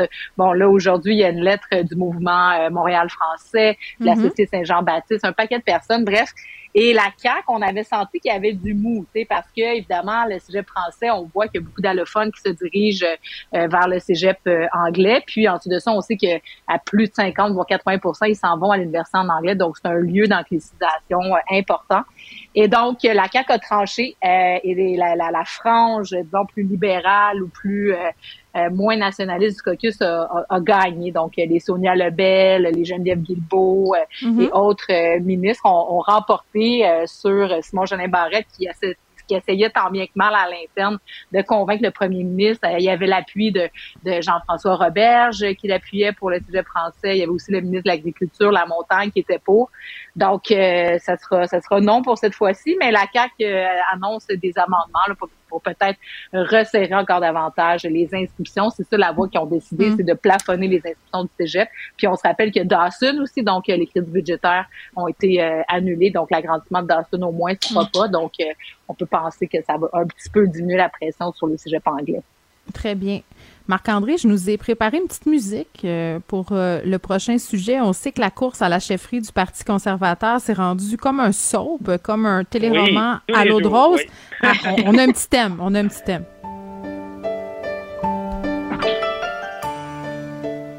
Hmm. Mais c'est intéressant, ça, ça, hein, tu sais, je veux dire, Ça met la table. Parce que là, Exact. écoute, Harper est sorti des boulamites. Euh, ça fait pas son affaire que Charret, euh, hein, peut-être se lance dans la course. Lui, il veut un vrai, vrai conservateur pur et dur, là. Oui, puis en plus, ce qui est le plus drôle dans cette histoire-là, parce que ce que tu relates là, c'est un article dans la presse de Joël Denis Bellavance où des gens proches de Stephen Harper ont dit que monsieur euh, que M. Harper, justement, là, ne voulait pas de la candidature de Jean Charest, un peu comme en 2020. Mais ce qui est le plus drôle là-dedans, c'est que là, environ 10 à 15 jours, il y avait un article dans le Devoir sur la plume de Marie Vastel où on disait le contraire. Que là, M. Char M. Harper était passé à autre chose, puis que M. Charest était quasiment le bienvenu. Et ça, je veux dire, euh, ça avait surpris beaucoup de gens, moi le premier.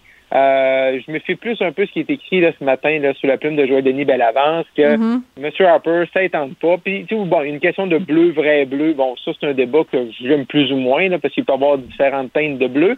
Mais il y a eu beaucoup, il y a eu des, des accrochages. Quand les deux, là, euh, Jean Charest, Stephen Harper étaient premiers ministres, là, chacun Québec, Ottawa, il y a eu des accrochages sur plusieurs petits enjeux. Il n'y a jamais eu une grande, euh, belle relation d'amour. Fait que c'est un peu normal de voir là, que M. Harper, comme ça, veut. euh, veut pas voir Jean Charest. Est-ce que ça va avoir l'effet de, de décourager M. Charest ou ça va simplement Ouais. l'encourager? Mais là, la guerre est prise parce que de- tu sais, plusieurs. euh, Il y a des sénateurs qui ont répondu à l'ancienne organisatrice Jenny Byrne. Fait que vraiment, là, on sent qu'il va y avoir un, un, un bel affrontement. Non, mais Euh, enfermez-les dans le chalet de la vraie nature avec Jean-Philippe Dion. Jean Charest et Stephen Harper. Ça, ça, hein, ils vont tous régler leurs problèmes. Après, ils vont faire un petit tour de chaloupe. Moi, je pense que ça serait parfait. Je suis pas sûr, je suis pas sûr que ce serait un beau tour de chaloupe, moi. Oui, mais on aimerait ça, à vous, que ça serait le fun à regarder. Oui, oui, non, ça serait- non, on va appeler Jean-Philippe Dion pour lui proposer, oui. Moi, je pense qu'on tient un concept ici. OK, je Oui, on- aller. c'est un concept qui va faire beaucoup d'auditeurs. Ben, écoute, euh, je pense que oui. Puis là, euh, Marc-André, je te posais la question hier, euh, quand est-ce qu'on va le savoir si Jean Charest lance? Je veux dire, là, à un moment donné, là, ça finit plus de finir. On, on- c'est quand? C'est, c'est- tu Ouais, vas-tu le dire mais d'ici quand- vendredi? Non, je pense pas, parce qu'il va avoir non. des règles. Il va avoir, il va, il va avoir les règles, puis encore des discussions. Là, je sais que demain, il y a encore des rencontres pour le, le comité Ouais. qui organise des règles. Fait que la relâche, tout ça, peut-être une à deux semaines, 10, 15 jours avant d'avoir des règles. Mais là, je dirais que la lettre, tu sais, pourquoi M. Harper est sorti ce matin, son entourage? Parce qu'il y a eu Mm. la, lettre hier des députés avec M. Reyes. Fait Ah oui, pour le supplier. que M. Charest, il faut qu'il se décide, là, parce que sinon, je Ouais. pense qu'il Hey, perd il se fait désirer, là. là, une vraie diva, là, M. Charret. Franchement, là, hein? Prenez votre décision, arrêtez de nous faire languir. Mais au pire, on fera, on fera rejouer euh, la belle petite musique pour continuer d'en parler demain. Ah, Merci à vous deux. proche. Bye bye. Vous écoutez Geneviève Peterson. Cube Radio. Luc La Liberté est là. Salut, Luc. Oui, bonjour Geneviève.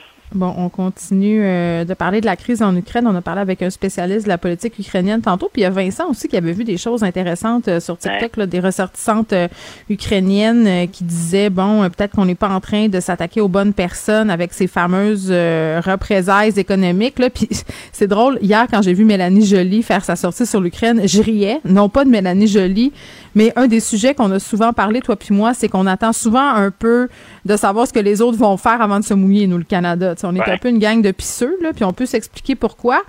Euh, mais là, euh, tout le monde un peu euh, est embarqué dans le bal suite à, au, au dire de Joe Biden et les autres dirigeants de l'OTAN aussi. De, de quoi on a l'air? Mettons, Vladimir Poutine, là, tantôt, Vincent me disait qu'il pensait pas qu'il se réveillait la nuit pour penser à- aux représailles, là. Mais, mais concrètement, là, ce que ça donne sur l'image. Tu parles euh, strictement au niveau canadien ou pour l'ensemble des pays? Ben, pour l'ensemble, je veux dire là, c'est parce qu'à un moment donné, tu as, une gang de pays qui se mettent ensemble pour dire qu'il y aura des conséquences. euh, puis c'est ça, le bal a été parti par Joe Biden. Voilà, écoute, soyons, soyons clairs, c'est pas la, la, la charge ultime en, en termes de sanctions. Je Non. pense que, puis je, je- Pardon? Je riais, je dis ben non, mais c'est pas c'est évident. voilà. Mais en même temps, il y a, y a derrière ça une approche qui est, puis là, il y, a, il y a place à critique, bien entendu. Il y a une approche qui est, qui est très, très prudente. Est-ce que c'est trop prudent? Je pense que le, le- le- avant de sortir les, les- les gros canons, malheureusement, dans tous les sens que peut prendre l'expression, Mm. je pense que M. Biden voulait se laisser une marge de manœuvre. Ce qu'il espérait également, c'est que le mouvement de sanctions, ben, il soit généralisé. Euh, par exemple, quand on dit parfois, il y, a, il y a quand même des dents dans ces mesures-là et il y aura des effets, même si effectivement, je partage l'avis que M. Poutine n'a pas perdu le sommeil après ça. Euh, quand on parle, par exemple, de l'Allemagne, puis qu'on parle de ce pipeline dont on va euh, retarder ou en tout cas suspendre. Ça, ça fait peut-être plus mal un peu. Ben voilà. Puis il faut, faut voir aussi euh, vers qui va se tourner M. Poutine éventuellement quand il aura de la difficulté à gérer la dette ou que les banques auront de la difficulté là, à, à- bien gérer à, à bien gérer leurs avoirs. faut voir aussi si les oligarques russes l'appuient parce qu'une chose qu'on oublie souvent parce qu'on prend pour acquis que c'est un régime autoritaire, c'est faudra voir aussi si de l'intérieur de la Russie, il y a un mouvement ou une forme de résistance à Vladimir Poutine. On en parle peu, puis on sait ce qu'il advient habituellement des dissidents. Mais, mais là, on coupe dans le gras. là. Quand, quand on intervient auprès des oligarques russes, ce sont des gens dont M. Poutine a minimalement besoin. Mais c'est très clair. Donc, je le répète, puis le Canada, bien sûr, on le fait à notre hauteur, puis au, au rang où on intervient habituellement, Mm. au sein de l'OTAN ou au sein des alliés. Mais c'est comme un, un premier avertissement. Euh, J'ai tout de suite pensé hier, quand on a euh, mentionné ces- cette première série de sanctions, tout de suite pensé, puis on y revient parfois, c'est- c'est cette espèce de faux pas qu'avait fait M. Biden dans une conférence de presse en disant que, grosso modo, ça, ça dépendrait de la sévérité de l'agression. Hein, C'était pas tout à fait les termes utilisés, mais ce que ça sous-entendait, c'est que M. Biden était prêt à tolérer certains mouvements de la Russie. L'idée, Mhm. c'était de savoir à partir de quand ça devenait intolérable. Moi, je pense qu'un des messages qu'on envoie, le premier message officiellement, bien sûr, au reste de la planète, c'est M. Poutine ment effrontément, puis il invoque des prétextes pour intervenir. Ça, c'est très important de le dire, puis c'est tout sauf banal. Mais je pense qu'on s'attendait à ça. C'est les prochains pions, finalement, que M. Poutine va déplacer sur l'échiquier qui vont nous en dévoiler beaucoup. Euh, par exemple, jusqu'à maintenant, ce qu'il a dit, c'est sa version, bien entendu. C'est là où, en très, très mauvais français, je te dirais, on est vraiment littéralement dans la bullshit. Euh, quand il dit, ben, ce sont des républiques autoproclamées et ce sont elles, finalement, qui nous demandent d'intercéder, puis on le fait pour garder la paix. On ne pouvait pas inventer un scénario pire que ça dans, une fiction, là. Euh, mais M. Poutine dit donc c'est la raison pour laquelle on est là. Maintenant qu'on est à protéger ces républiques autoproclamées ou à assurer leur stabilité ou du présumé harcèlement, moi je pense que M. Poutine s'en va chercher le reste de la région qu'on appelle le Donbass. Euh, Et ça, je pense que c'est, écoute, je, je miserais là-dessus. Euh, ce qu'on observe beaucoup du côté, bien sûr, de M. Zelensky, qui est le président de l'Ukraine, mais ce qu'on observe autour de l'Ukraine, chez les alliés de l'OTAN, c'est que M. Poutine a vraiment d'autres ambitions que le Donbass.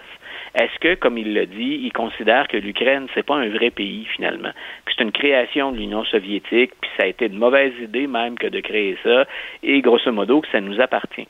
On n'en est pas encore là, parce que M. Poutine n'a pas encore les troupes nécessaires ou le nombre de militaires nécessaires pour partir du Donbass puis marcher vers Kiev, par exemple. Mais s'il devait se lancer là-dedans, ben là, écoute, euh, j'ai envie de te dire, c'est déjà très sérieux. Euh, attachons nos trucs avec de la broche. On Mm. change de match ou de partie complètement. Puis là, ben, ça implique vraiment beaucoup plus de morts, beaucoup plus d'affrontements, puis une série de dominos qu'on pourrait faire tomber.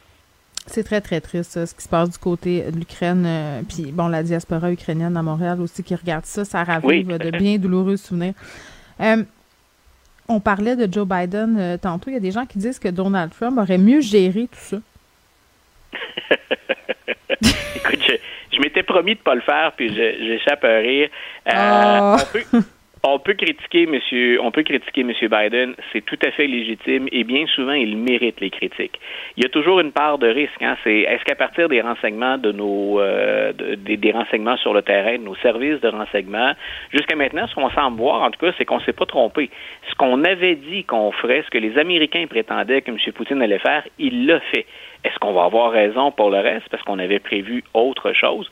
Donc, M. Biden agit prudemment. Est-ce qu'il est trop prudent? On va le voir. Mais assurément, il a tenu compte hein, de, de- du pouls sur le terrain puis de ses agences de renseignement. Euh, Est-ce que M. Trump aurait pu faire mieux? Il aurait pu faire la même chose. Je serais étonné, un, qu'il ait pu faire mieux. Puis deux, considérant qu'il a improvisé un grand nombre de stratégies et qu'en plus, il s'était mis à dos les alliés de l'OTAN puis les alliés américains euh, pendant quatre ans, est-ce qu'on se serait forcément rallié ou est-ce qu'on aurait été solidaire derrière M. Trump? Écoute, permettez-moi de, de- de- non seulement d'en rire, mais d'hé- d'hésiter énormément. M. Mm. Trump a géré la politique étrangère américaine en tassant les Américains. Mais comme un cow-boy. des- il se rapprochait des leaders autoritaires et il se mettait Ouais. les régimes démocratiques et l'OTAN à dos. Alors, est-ce qu'on peut mieux gérer une crise qui demande... Ben, euh, en même temps, euh, deux fous qui se parlent ensemble, ça aurait peut-être donné euh, plus de résultats. Qu'est-ce que tu veux, euh, lui puis Poutine, peut-être qu'ils se seraient rencontrés sur Écoute, la monsieur- grosse montagne de la monsieur- dictature. Pour M. Poutine, Donald Trump, ça a été le meilleur rendement sur l'investissement de toute sa carrière politique. Ah il oui. intervient dans la campagne électorale américaine uniquement en espérant foutre le bordel, en espérant mêler les cartes, en déstabilisant un régime.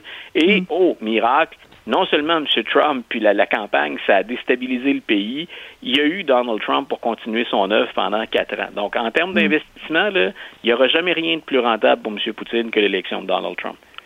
Ouais, puis là, euh, parle-moi donc du nouveau euh, réseau social euh, Truth, hein, de Ouais. ce, ce- ce réseau euh, qui appartient à Donald Trump parce que hein, il s'est fait déplatformer. Euh, Est-ce que ça va bien ou c'est difficile? Écoute, le début, j'ai essayé de, de, de, de télécharger l'application. Je me disais, je serai là, moi, sur Truth Social. Pour voir. Parce que, bien sûr, je m'in- je m'intéresse à la vérité, donc je voulais pas la, la- je voulais pas la rater, je voulais pas qu'elle me file entre les doigts. Euh, on a eu beaucoup de problèmes à la mettre en place. Et ça, ça a été critiqué un peu de l'extérieur en disant, je peux pas croire qu'avec l'argent qui a été cumulé, puis avec les ressources qu'on entendait déployer, euh, on n'a pas été capable de régler euh, ou d'améliorer le, le- le- le réseau avant de le mettre en ligne. Puis il y en a même qui disent, euh, est-ce que ce serait, puis là, on peut parler de mauvaise langue, je pense, mais est-ce que ce ne serait qu'une arnaque? Parce que déjà, M. Trump a accumulé beaucoup de sous, là, puis de... de, de, de, de Tu veux de- dire qu'il prendrait l'argent puis il se pousserait avec? Il y a, il y une supposition qui va dans ce sens-là? Oh mon Dieu, est-ce que quelqu'un s'est oublié la, la fondation Trump ou encore la Trump University? ou, euh, donc, est-ce que est-ce qu'on serait étonné que M. Trump ait pu faire ça? Probablement pas. Euh, Au-delà de ça, moi, je me disais, dans un sens, j'espère presque que ça marche. Euh, parce que je veux voir jusqu'où il peut aller avec ça. M. Trump, qu'on l'aime, qu'on l'aime pas, qu'on apprécie son bilan ou pas, ça demeure un joueur très influent. Ça passe encore beaucoup par la Floride quand on veut de l'argent, quand on veut des appuis politiques. Moi, ce qui m'intéresse beaucoup, c'est deux choses essentiellement. Un, tout seul sur son réseau social, est-ce que M. Trump est capable d'aller chercher suffisamment d'adeptes, puis d'adeptes qui sont pas juste des gens de sa base politique? Sur Twitter, M. Trump était un gros joueur, mais là, il ratissait large. On pouvait aller sur son compte Twitter parce qu'on l'aimait pas, tout comme on pouvait y aller parce qu'on l'adorait. Mais comme Twitter ratisse beaucoup plus large, ben, ça lui donnait aussi une banque hein, de- de- de- d'adeptes ou de followers plus large. Est-ce qu'il est capable de faire ça avec sa plateforme à lui? Et l'autre chose, moi, une des choses qui me fascinait, qu'on le sait que sur les réseaux sociaux, une des thématiques, puis on a déjà discuté tous les deux, une des thématiques importantes, c'est comment on gère la liberté d'expression. On est tous les deux sur Facebook, puis parfois on déplore un certain nombre de choses. Je suis sur Twitter, donc on utilise différentes plateformes. Puis on a reproché à Twitter, Facebook, hein, soit de la censure ou soit d'éviter d'intervenir. Moi, j'avais bien hâte de voir qui seraient les modérateurs, puis comment on ferait la modération sur Truth Social. Donc, d'un côté, est-ce qu'on va censurer ceux qui n'aiment pas Donald Trump et qui iraient là pour le critiquer? Comment on va gérer ça? Et de l'autre, euh, M. Trump ne- n'a pas plus qu'à ça, puis je je lui mets pas d'étiquette comme celle-là, mais on sait que parmi ses adeptes, il y a des suprémacistes blancs et des gens de l'extrême droite. Et habituellement, quand on fréquente ces gens-là, ben on a tout un discours haineux qui s'accompagne de ça. Est-ce qu'on aurait fait le ménage sur la plateforme aussi? Donc, est-ce que les modérateurs auraient pris la peine hein, d'aller jusque-là? Donc, moi, j'avais un intérêt réel, bien sincère. D'ailleurs, dès que je peux télécharger la plateforme, je ne l'ai pas réessayé ce midi, euh, mais dès que je peux, je peux le faire, je veux observer comment va fonctionner ce, ce Ah oui, phénomène-là. moi aussi je vais m'inscrire, Luc, puis on va suivre. On va être des amis sur Truth. des vrais amis. Euh, on termine... Toujours à la euh, recherche de la vérité tous les deux, c'est Toujours, euh, je suis une guerrière de la vérité, comme chacun sait. Euh, on revient sur le, le meurtre d'un jeune Afro-Américain tué pendant qu'il joguait. Luc, finalement, ça a été jugé comme un crime raciste. Voilà, écoute, on, on a beaucoup de procès qui sont sous, sous les, projecteurs présentement, puis dans plusieurs cas, donc euh, ça, ça touche la question raciale. Et on avait évoqué ça tous les deux, je pense, c'est la semaine dernière. On avait dit, ben les trois hommes, les trois blancs, ont été reconnus coupables de crimes, de meurtres. Maintenant, ce qu'on essayait de faire, puis c'était initié par le gouvernement fédéral, c'était un autre niveau quand on parle de droits civiques ou quand on parle de crimes haineux. Et après un procès qui, somme toute, a été assez court et des délibérations qui ont été remarquablement courtes, non seulement les trois hommes sont reconnus de meurtre, c'est le racisme qui les a guidés. C'est leur haine des Noirs qui les a fait euh, tuer, finalement poursuivre d'abord, pourchasser, puis ensuite tuer à Mo. Et il y a une chose qui me fascine depuis le début. Il y a bien sûr tout le volet question raciale, gestion des armes à feu. C'est délicat parce que les trois hommes respectaient aussi à certains égards la loi de la, Georgie. Il y a des choses qu'on a fait qui étaient permises dans certaines circonstances. Moi, ce qui me, ce qui me donne le frisson quand je regarde ça, deux procès, deux jugements, c'est très sévère. Ces gars-là vont finir leur vie derrière les barreaux. S'il n'y avait pas eu de fuite de la vidéo, les trois hommes seraient en liberté totale, alors qu'ils sont coupables de meurtre et de crimes haineux. Donc, on est parfois encore en 2022 euh, à une vidéo de s'en sortir. On sait à quel point ça a joué un rôle, la vidéo, dans la mort, puis ce qu'on appelle maintenant le meurtre de George Floyd. Euh, ça demeure tout aussi vrai dans le cas d'Amo Arbery. Très bien, Luc. Merci beaucoup. Une bonne fin de journée.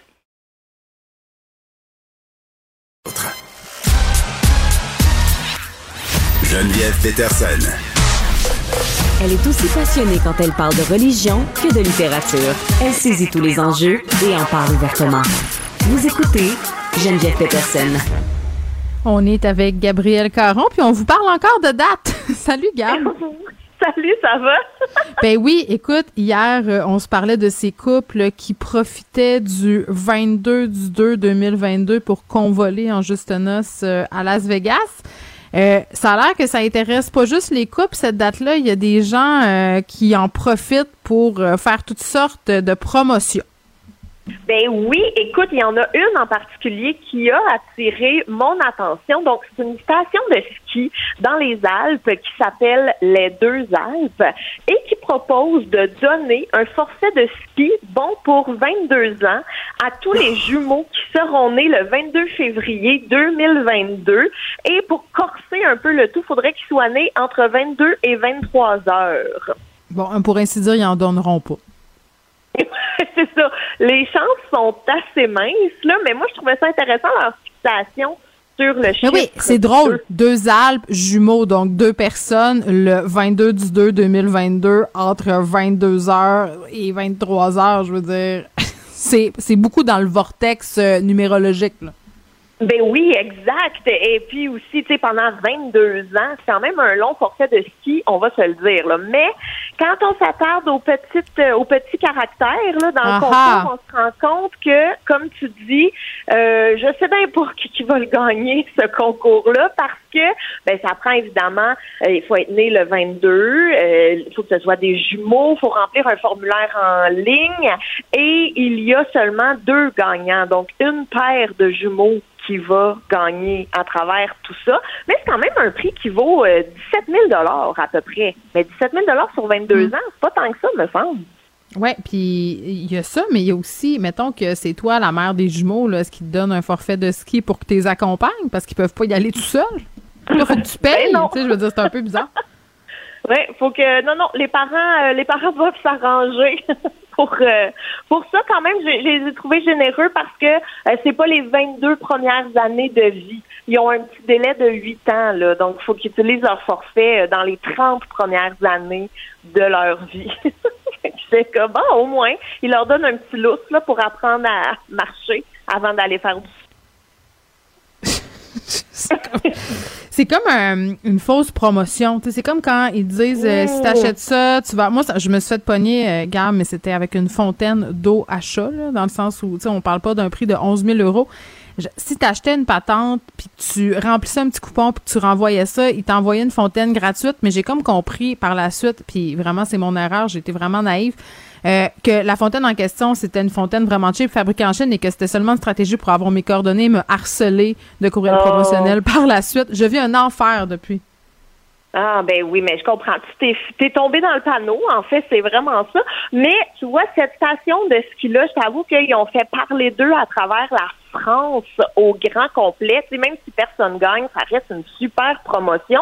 Quand même, il y a une employée en charge des communications qui a tenu à préciser que ça n'a pas été lancé au hasard et qu'ils ont fait des calculs avant de lancer l'opération. Donc, euh, leurs calculs sont basés sur les naissances de jumeaux annuelles en France. Donc, on parle d'à peu près 12 000 naissances de jumeaux. Et là, en moyenne, ça fait une naissance de jumeaux par heure en France. Fait qu'ils sont sûrs qu'ils vont trouver des gagnants. Mais tu vois, j'ai vérifié, moi, ce matin, là, je suis allée sur le site des Ouais. deux Alpes. Y a-tu fait des photos de, de nouveautés, de nouveautés, de nouveaux-nés, nouveaux?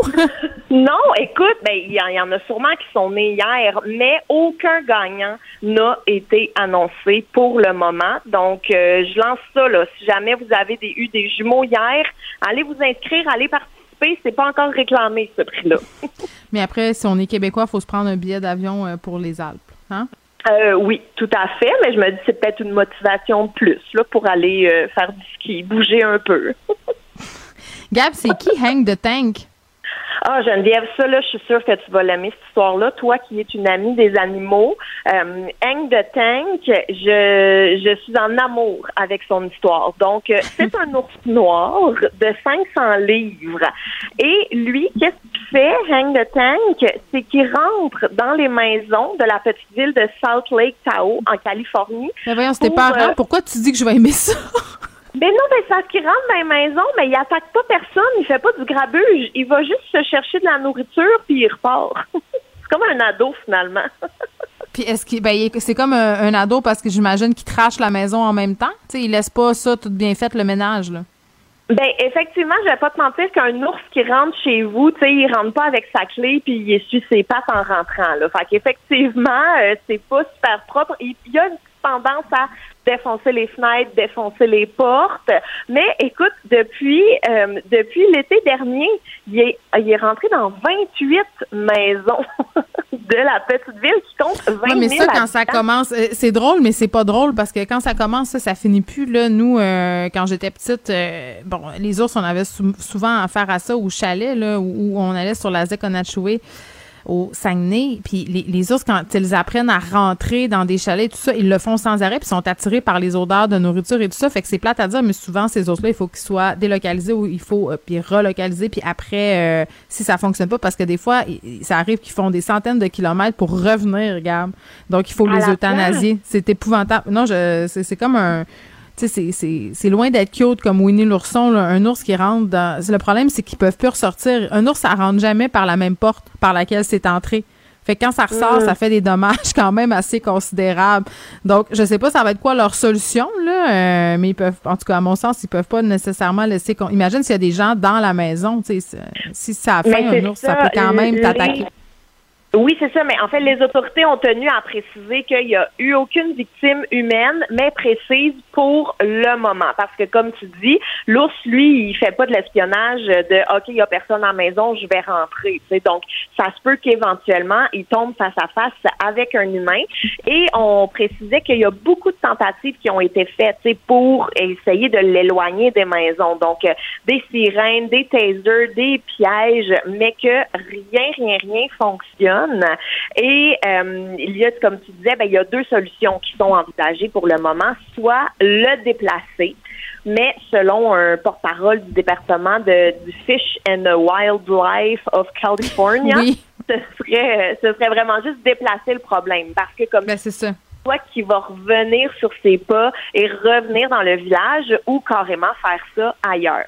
Et là, les autorités, elles, parlent de l'euthanasier, Ben oui. expliquant, sais, que c'est ça, un ours qui a plus peur des humains et qui a pris l'habitude à la nourriture humaine, à la facilité C'est aussi. dangereux. Hein, tu vois, j'ai raison. Oui, hein? Mon- ma grande Alors- expérience euh, de ZEC a parlé.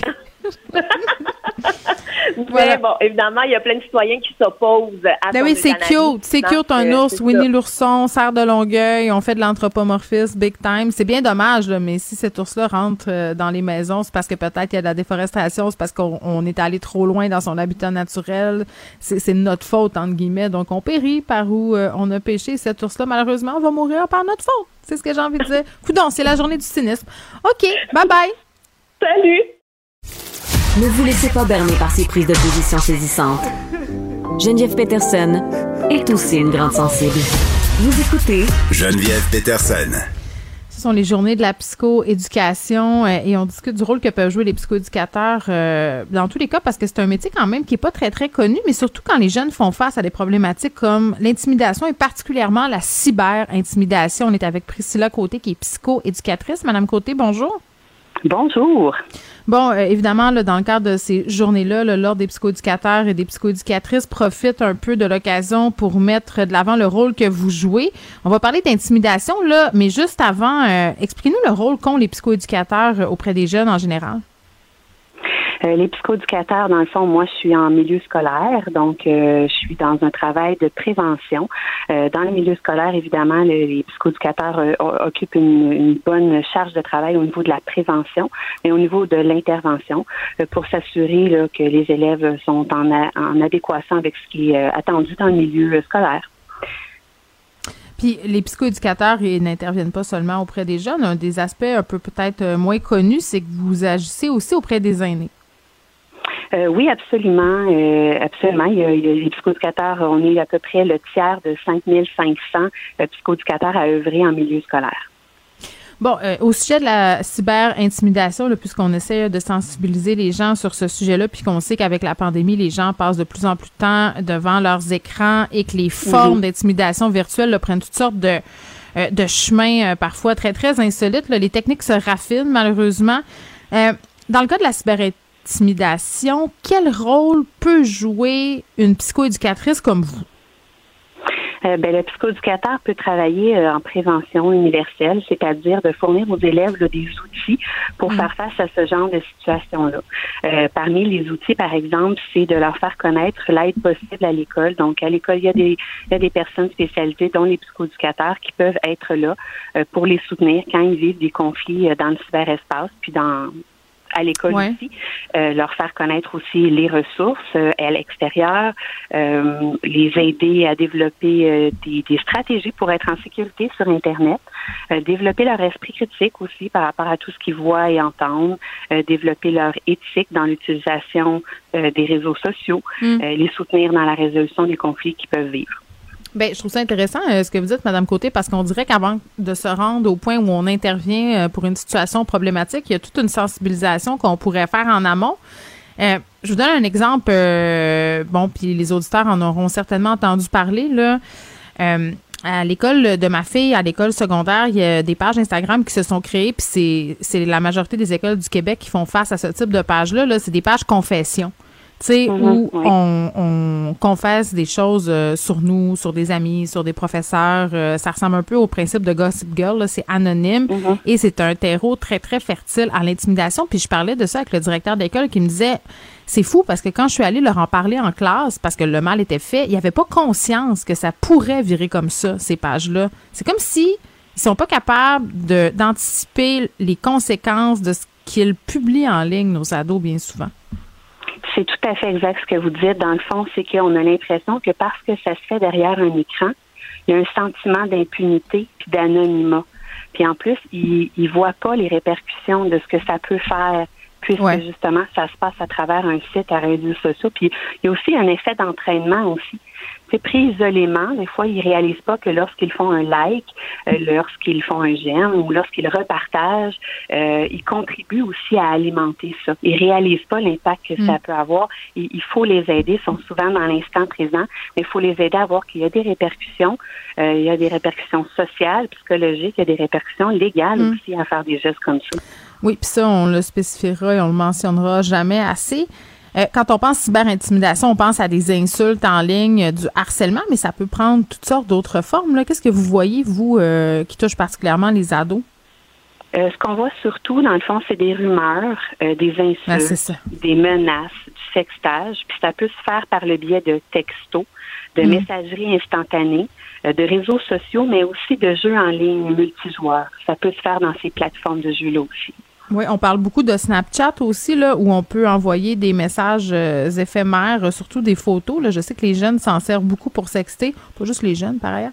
Euh, Est-ce que ce sont des plateformes qui sont particulièrement fertiles, justement, pour s'envoyer du contenu inapproprié, intimider? Euh, oui, absolument. Celle-là n'en est qu'une parmi plusieurs. Il existe effectivement plusieurs plateformes, puis euh, les jeunes, il y en a plusieurs qui, sont à leur disposition pour faire ce genre, ce genre d'action-là.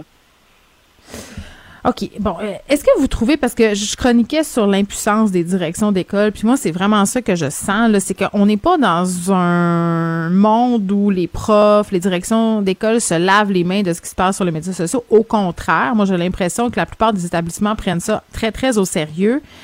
Euh, mais j'ai l'impression qu'il y a deux problèmes euh, à ce niveau-là, Madame Côté. Premièrement, il y a un manque de connaissances et deuxièmement, ben il y a des limites au pouvoir de l'école. Et ça, c'est ce que me disent souvent les directions, c'est que si ça se passe pas Mhm. sur le terrain de l'école, pas grand-chose qu'ils peuvent faire. Ben, dans le fond, euh, c'est c'est effectivement pris très au sérieux parce que depuis juin 2012, toutes les écoles du Québec sont dans l'obligation d'adopter euh, un plan de lutte contre l'intimidation et la violence. Fait que ça, ça les oblige à mettre en place des actions préventives, mais aussi de structurer leurs actions au niveau de l'intervention. Fait que les actions aussi, euh, l'école va intervenir si ce sont des situations qui se produisent à l'école, mais aussi par le fait de l'école. Donc, à partir Ouais. du moment où ça rentre dans l'école, on peut pas faire comme si c'était pas arrivé, puis on doit on doit agir puis on doit soutenir. Pas tout seul, mais en partenariat avec les parents, évidemment, puis avec euh, parfois des partenaires comme le STVM ou les CIUS. Puis c'est vrai de dire qu'il y a des limites parce qu'il y a une rapidité avec laquelle l'information circule. Il y a une complexité aussi à détricoter les situations. Euh, les élèves, euh, c'est rare qu'ils vont utiliser leur nom complet là, pour faire de la cyber-intimidation. Ils vont Mhm. se cacher derrière des pseudos. Euh, puis il y a aussi ben tout la, le défi de de- d'amener les jeunes à dénoncer des situations inacceptables Mm. parce qu'ils peuvent avoir crainte de représailles. Puis vous, euh, j'imagine que ça vous arrive là, euh, de rencontrer des parents à cet effet-là, soit que leurs enfants sont victimes d'intimidation ou leurs enfants sont intimidateurs. Les parents, est-ce qu'ils sont largués? Est-ce qu'ils sont au courant? Est-ce que la plupart des parents sont au fait de ce qui se passe sur Internet? Je pense qu'on peut jamais savoir totalement 100% ce que notre ado fait euh, sur Internet. Euh. Ça devient complexe. C'est juste avoir une conversation euh, avec un, un ado là, c'est quand même. Ah, fois, écoute, ça- Moi, ça me fait rire. Les spécialistes qui disent que les ordis devraient jamais être dans les chambres puis qu'on devrait jamais laisser naviguer notre enfant sur Internet sans supervision, là, je les invite à être parents d'adolescents, ce monde-là. Hein? Puis après, ils Je- reviendront me faire leurs belles leçons. Je suis moi-même parent d'adolescents, euh, donc c'est sûr que comme parent, il faut faire un petit peu notre examen de conscience, de regarder comment nous on agit comme modèle, l'espace que nous on accorde aux écrans dans notre vie, euh, la façon dont nous on utilise euh, les réseaux sociaux. Notre rôle comme modèle est quand même très très important là, aux yeux de notre jeune, même si on n'a pas toujours l'impression euh, d'avoir une influence là, sur eux.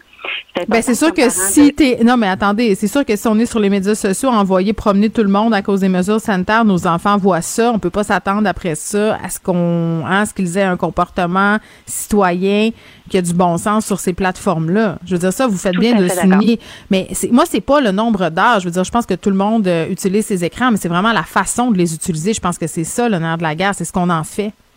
Absolument. Donc, c'est important de poser des questions régulièrement sur la vie de notre adolescent, sa vie dans le, dans le monde réel, si on veut. Je dis réel, entre guillemets, parce que pour les jeunes, ce qui se passe dans l'espace virtuel, c'est aussi, ça fait partie de leur réalité. Donc, de s'informer sans toutefois être intrusif, euh, de comprendre l'importance de l'amitié, l'importance des réseaux sociaux dans leur vie d'adolescent, euh, de pas euh, ridiculiser aussi l'utilisation qu'ils font. Tu sais, des fois, comme parents, ça peut être un peu amusant là, de les regarder faire euh, leur TikTok ou de se prendre en selfie et tout ça mais c'est important d'entrer dans leur univers si on veut avoir un dialogue. Euh, quand il arrive des situations, ben on, on les écoute calmement, on évite la panique. Euh, puis on évite de, de, de leur retirer leur téléphone ou de couper l'internet dès que dès qu'il y a une situation chaude qui arrive, on, on s'assoit avec eux, on essaie de Bon, trouver non, des solutions. hip. ça, c'est l'affaire qui me fait bondir. On évite de passer des commentaires. On évite de, vous, de couper l'Internet. Je veux dire, vous voulez qu'on fasse quoi? Je veux dire, à un moment donné, le dialogue, il y a une limite. Ça ne fonctionne pas. Et la seule chose qui fonctionne, c'est de dire, écoute, si t'es pas capable de te comporter de façon responsable, je m'excuse d'avoir un téléphone, là, avoir accès à une connexion Internet, Madame Côté, ce n'est pas un droit. C'est un privilège. Tout Euh, et moi, fait, je suis fait. intimement convaincue de ça. Si l'enfant ne se comporte pas bien en ligne, de couper l'accès à Internet, je m'excuse, là, je pense quand même que c'est une bonne avenue. Peut-être je suis dans le champ, là, vous allez me tout à dire. fait. Ben, ça dépend si on parle en termes préventifs ou en termes curatifs. Là, il s'est passé une situation, puis vous devez, comme parent, mettre des limites. C'est tout ça. à fait. Je vous rejoins tout à fait. Mais si on est en prévention, puis on Ah, vous parlez d'avant. Oui, c'est ça. Ben, tu sais, moi, c'est ma spécialité, la prévention. Donc, c'est surtout que si l'enfant a l'impression que si vous confiez une situation problématique qui s'est passée en ligne, que votre premier réflexe comme parent, ça va être de pogner les nerfs, ça va être de lui retirer son téléphone. Est-ce que vous pensez vraiment qu'il- que vous allez être la personne de confiance à qui, vers Non. qui il va se tourner? La réponse est non. Alors, tu sais, je vous dis pas d'appliquer des sanctions lorsque vous, estimez que l'enfant a dépassé les bornes ou il n'a pas fait une utilisation responsable, mais en amont, il faut qu'il sente aussi que vous allez être ça. là pour l'aider. Mais parce que sinon, s'il se passe des, des situations, euh, ils viendront pas nous voir. tu sais. Puis moi, j'ai des exemples près de moi, là, des, des jeunes qui savaient pas trop quoi faire avec ce qui se passait. Puis un des trucs avec les psychoéducateurs, souvent, c'est que quand on dit à nos enfants, mais oui, mais il va voir un adulte, il n'y a pas un psychoéducateur à ton école et tout ça, euh, ils ont parfois peur d'y aller des répercussions, c'est-à-dire que, euh, que les jeunes soient rencontrés et que là, ça, ça devienne pire la situation. Me suivez-vous?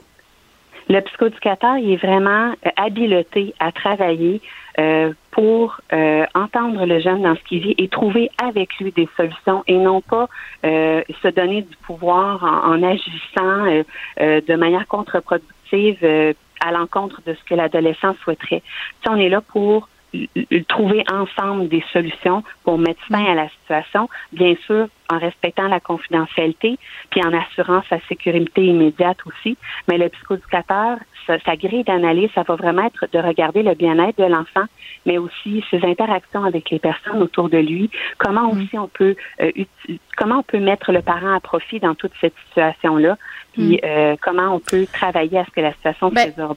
C'est intéressant parce que d'un côté, il faut pas démoniser trop les réseaux sociaux. C'est ce que je comprends dans ce que vous me dites. faut être là, faut pas euh, rompre la communication. faut exercer un certain contrôle sans être trop intrusif.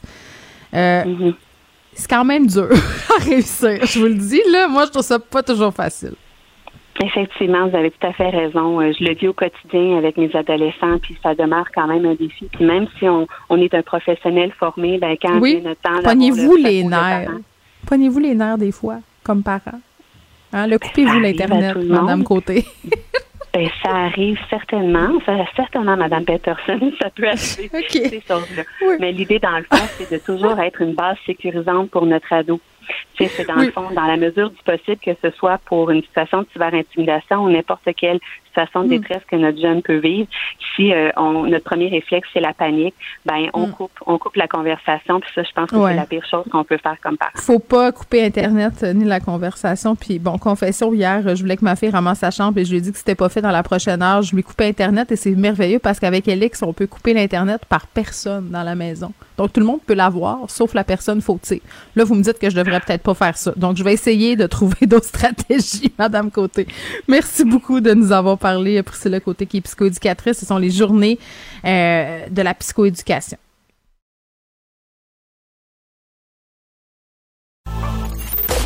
Geneviève Peterson. Rebelle dans l'âme, elle dénonce l'injustice et revendique le changement. Léa Strisky. Mais je veux que tu le saches que ça a un effet.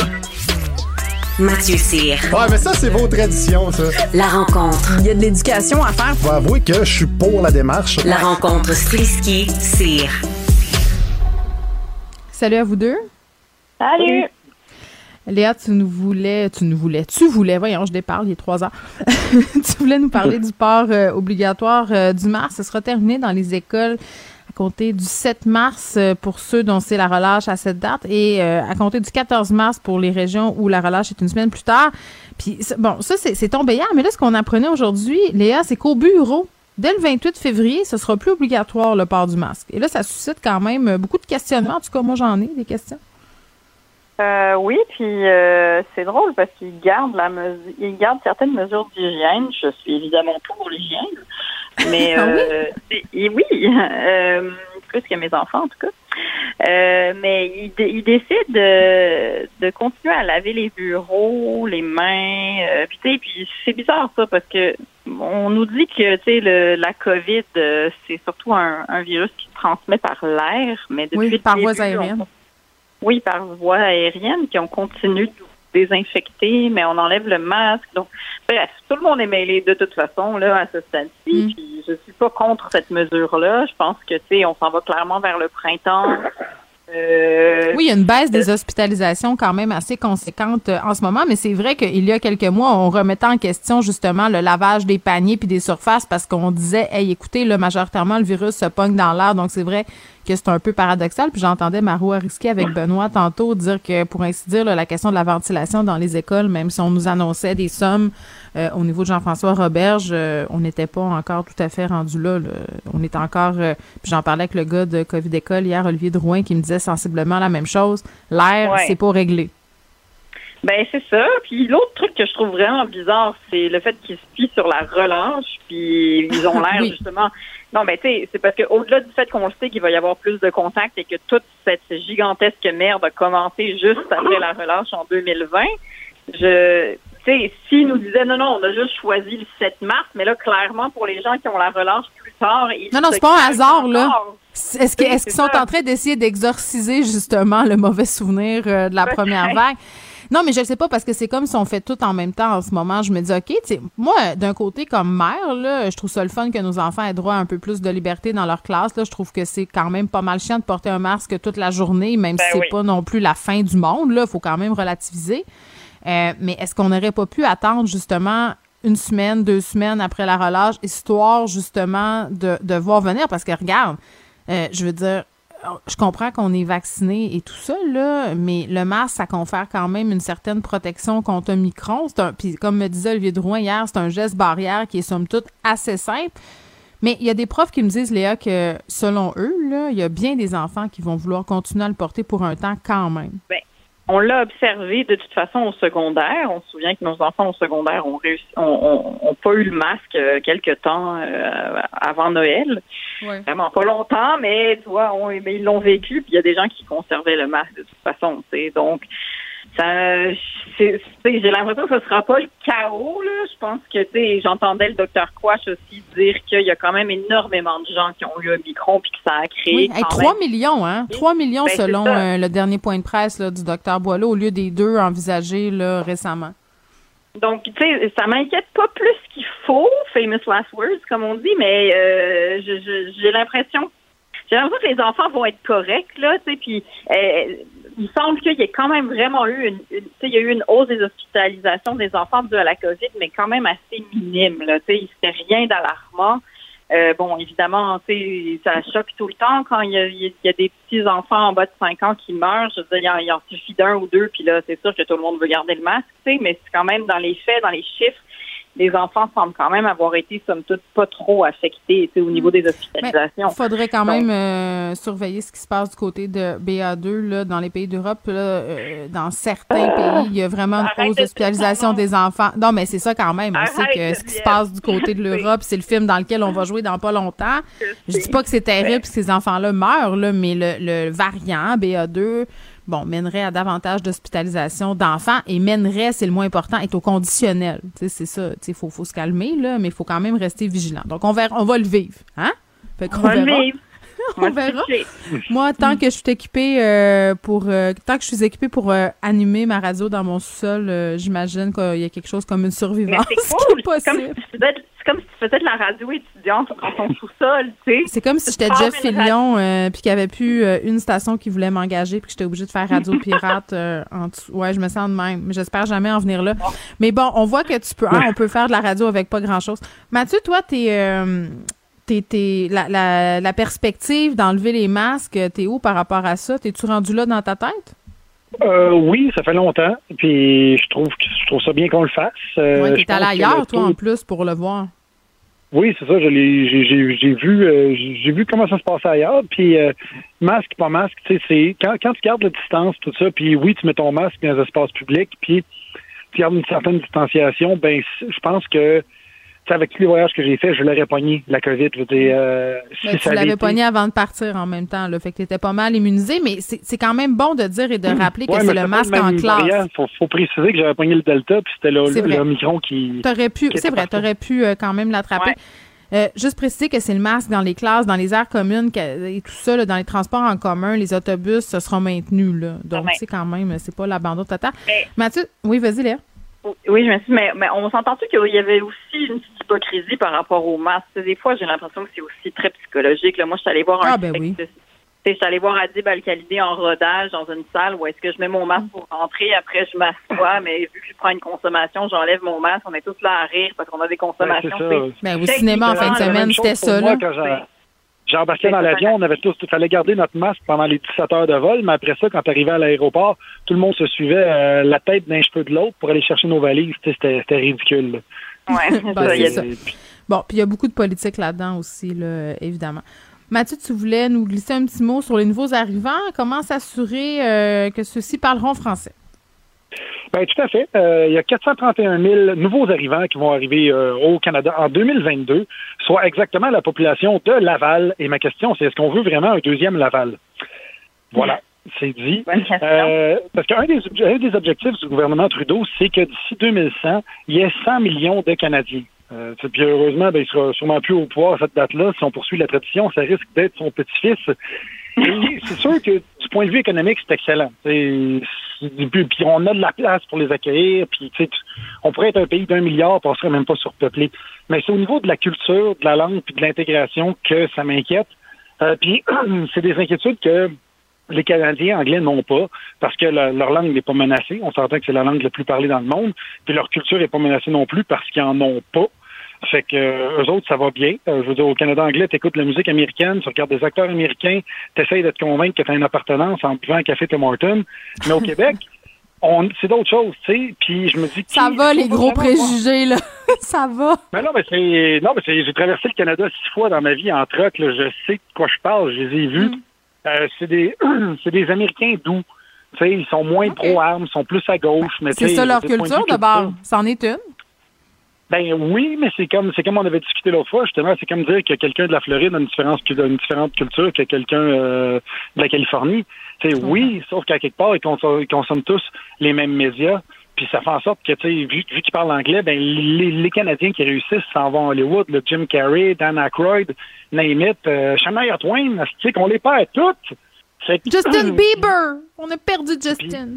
Exactement. Puis, moi, ce que je trouve drôle, c'est que la gauche ne se permet pas de parler d'immigration parce qu'ils ont peur de paraître comme des xénophobes, mais ils sont tout le temps en train de défendre que la culture, c'est important, que la langue, c'est important. Mais dès qu'on parle d'immigration, personne n'ose prendre la parole de peur de se faire traiter de xénophobe. Et moi, ma, simple peur, c'est parce que le, Québec veut garder sa parité dans le Canada. C'est-à-dire que si le Canada accepte, s'ils veulent 100 millions de Canadiens, il faudrait qu'il y ait quelque chose comme euh, 25 millions de Québécois, si on veut suivre la parade là-dedans. Sauf que, est-ce qu'on a les infrastructures pour que ces gens-là s'intègrent à notre culture? Puis c'est là que je me pose la question, parce que moi, ce que j'ai peur, c'est que ça fasse exactement comme à Paris, puis qu'il y ait plein de banlieues, puis que les gens se ghettoisent, puis qu'ils aillent dans leur petit milieu. Tu sais, si t'as, si t'as, t'as, t'as, exemple, tu reçois d'une shot en une année, tu reçois 50 000 juifs, mais ils vont tous vivre à Outremont. Tu reçois 50 000 euh, asiatiques, ils vont tous dans le quartier chinois. Tu reçois 50 000 italiens, ils vont tous dans la petite Italie, le petit Maghreb. Puis ça fait en sorte que tout ça, ça se ghettoise, puis ça fait des micro-sociétés où est-ce qu'ils arrivent avec les mêmes problèmes qu'il y avait déjà à l'étranger, alors qu'ils viennent ici pour avoir une meilleure vie sans ces problèmes-là. Fait que c'est, c'est là que je me pose la question. Oui, mais en quoi parler français va, va faire qu'ils vont pas être aux prises avec les mêmes problèmes sociaux? Je suis pas sûre, je te suis. Ben, en fait, parler français, s'intégrer à la culture québécoise, c'est deux choses qui sont complètement différentes. Oui, il faut que tu parles français, mais il faut pas que tu arrives.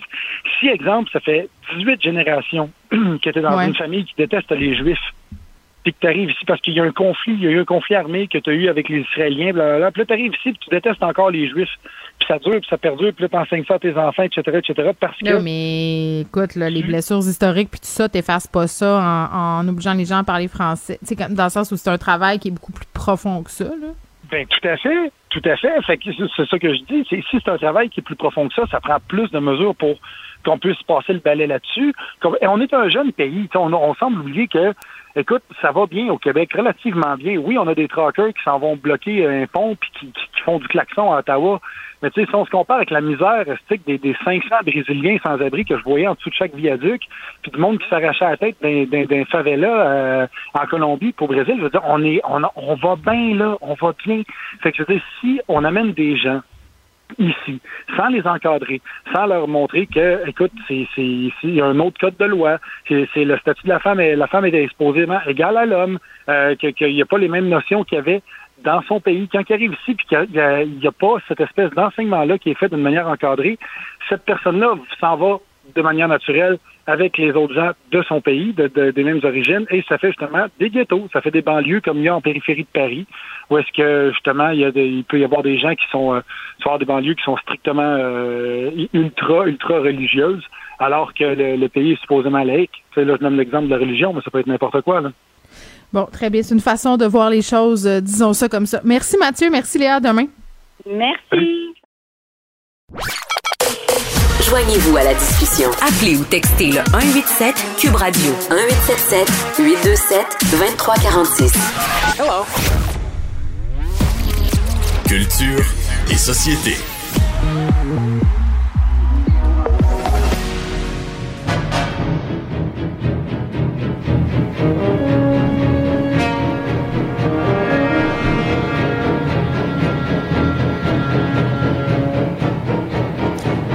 Mon Dieu, j'ai tellement eu peur de cette musique-là. C'est pas jazz. C'est John, c'est John Williams. Oui, l'une de, ben, un des grands compositeurs euh, du cinéma et l'une des musiques les plus connues à travers le monde, musique de film, je veux dire là, euh, beaucoup de gens là, dès les premières notes savent exactement de quel film il s'agit. Et il n'y a pas beaucoup de notes, là, vraiment, le fameux c'est- du On génie, jouait à ça hein, quand on était petite dans la piscine. Dans la piscine, ben oui, on se faisait. On a tous, mais je me gâche. J'imagine que je vais le refaire avec Albert dans les prochaines années. Mais absolument, cette musique-là qui est connue et c'est à l'échelle planétaire. Puis euh, aujourd'hui, Geneviève, on va jaser. Puis c'est d'une tristesse. C'est quelque chose qui existe depuis longtemps. Des gens qui travaillent sans euh, avoir une rémunération qui est convenable. Et là, avec les fameuses Ah, les de pigistes? Tu me parles des pigistes? Ben oui, toi, c'est d'une tristesse. Et avec les plateformes de- de- d'écoute en continu, on parle beaucoup euh, des artistes en soi qui ne reçoivent pas beaucoup d'argent. Quoique là, Oui. j'ai une belle plug aujourd'hui, là, on en parle euh, de, de Cube Music, au moins les artistes qui reçoivent plus que 6 dollars. Donc ça, c'est fantastique. Mais somme toute, en général, euh, la musique de film se retrouve maintenant sur les Spotify de ce monde et on sait à quel point ben, les, les, les artistes ne font pas d'argent. Donc si les artistes ne font pas d'argent, si même un John Williams euh, en soi reçoit beaucoup moins de sous, as-tu aidé les gens qui travaillent avec lui à quel point l'argent n'y est pas? Et c'est ce qu'on euh, met de l'avant notamment dans le Vanity Fair, à quel point il y a plusieurs grands compositeurs de ce monde, Geneviève, qui travaillent avec une, une panoplie, tu comprends, de, de, de créateurs. Ben, une au équipe, même- ben oui. Ben, une équipe, là, c'est, écoute, c'est rare. Là. Je pense pas que John Williams est assis là, euh, chez lui qui fait tout, tout, tout de A à Z sans demander d'aide à personne. Et là, avec vraiment les, la musique, les, les plateformes d'écoute en continu qui ne cessent de grandir, ben, on se rend compte que ces gens-là, déjà qu'on est sous-payés, ben, il n'y a pas nécessairement d'argent en plus, même si tu travailles sur des grands films, sur des mélodies qui vont, euh, qui vont vraiment marquer l'histoire.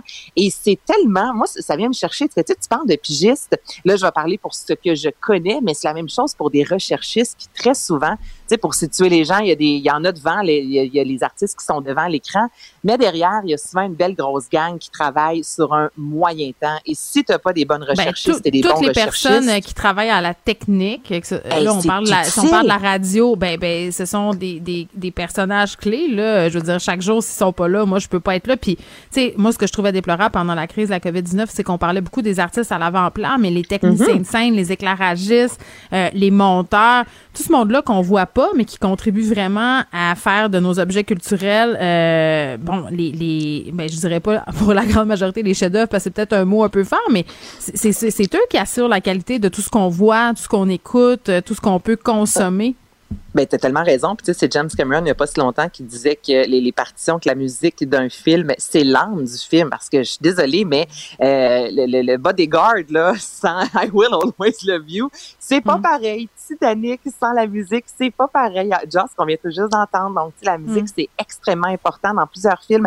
Ça fait partie, c'est un personnage en soi. Puis là, de savoir comme ça euh, qu'il y a des euh, grands compositeurs qui travaillent dans l'ombre, qui souvent, c'est peut-être même eux qui ont trouvé vraiment là, la note exacte, mais ces gens-là ne sont pas reconnus, ne sont pas payés à leur juste valeur et souvent, ce sont des grands de ce monde qui vont aller, euh, qui vont recevoir tous les honneurs, alors que c'est de l'argent qui devrait être bien partagé, puis c'est pas nécessairement le cas. Ça, ça, même chercher, que tu veux que je te dise? Ben moi ça vient me chercher quand les artistes sont pas bien rémunérés en général.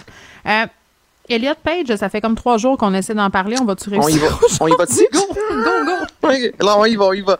Euh, L'acteur Elliot Page, qui euh, va publier ses mémoires, donc c'est son, son histoire en 2023, euh, qui se nomme euh, Page, euh, Page Boy. Moi, je suis pas fan. Tu sais, on s'en est jasé. Si quelqu'un a mon âge, on a le même âge, Elliot Page et moi, et que cette personne-là écrit ses mémoires, des fois, je me garde une petite gêne. Tu sais, je suis comme, OK, faut vraiment que tu aies vécu quelque chose. Mais Elliot Page, que l'on a connu comme Ellen Page avant, euh, Mhm. acteur trans, qui sur les médias sociaux, moi, je le trouve beau à voir aller avec, tu sais, ses- ses premières photos de lui euh, en costume de bain, qui raconte à quel point ça a été difficile, mais qui met de l'avant le fait que euh, le fait qu'il y a de l'argent qui est connu, ça a peut-être facilité cette transition-là. Donc ça, je pense, Geneviève, que ça va être intéressant pour euh, ben, Monsieur, Madame, tout le monde. Un livre qui, honnêtement, je, je, je crois a une sincérité. Tu comprends Mm. dans cette histoire-là, comparativement à cette semaine quand on jasait de Britney, ses mémoires, on dirait que je suis moins convaincue. Tu sais. Merci euh, Anaïs, merci à toute l'équipe, merci à vous les auditeurs. On se retrouve demain à 13h.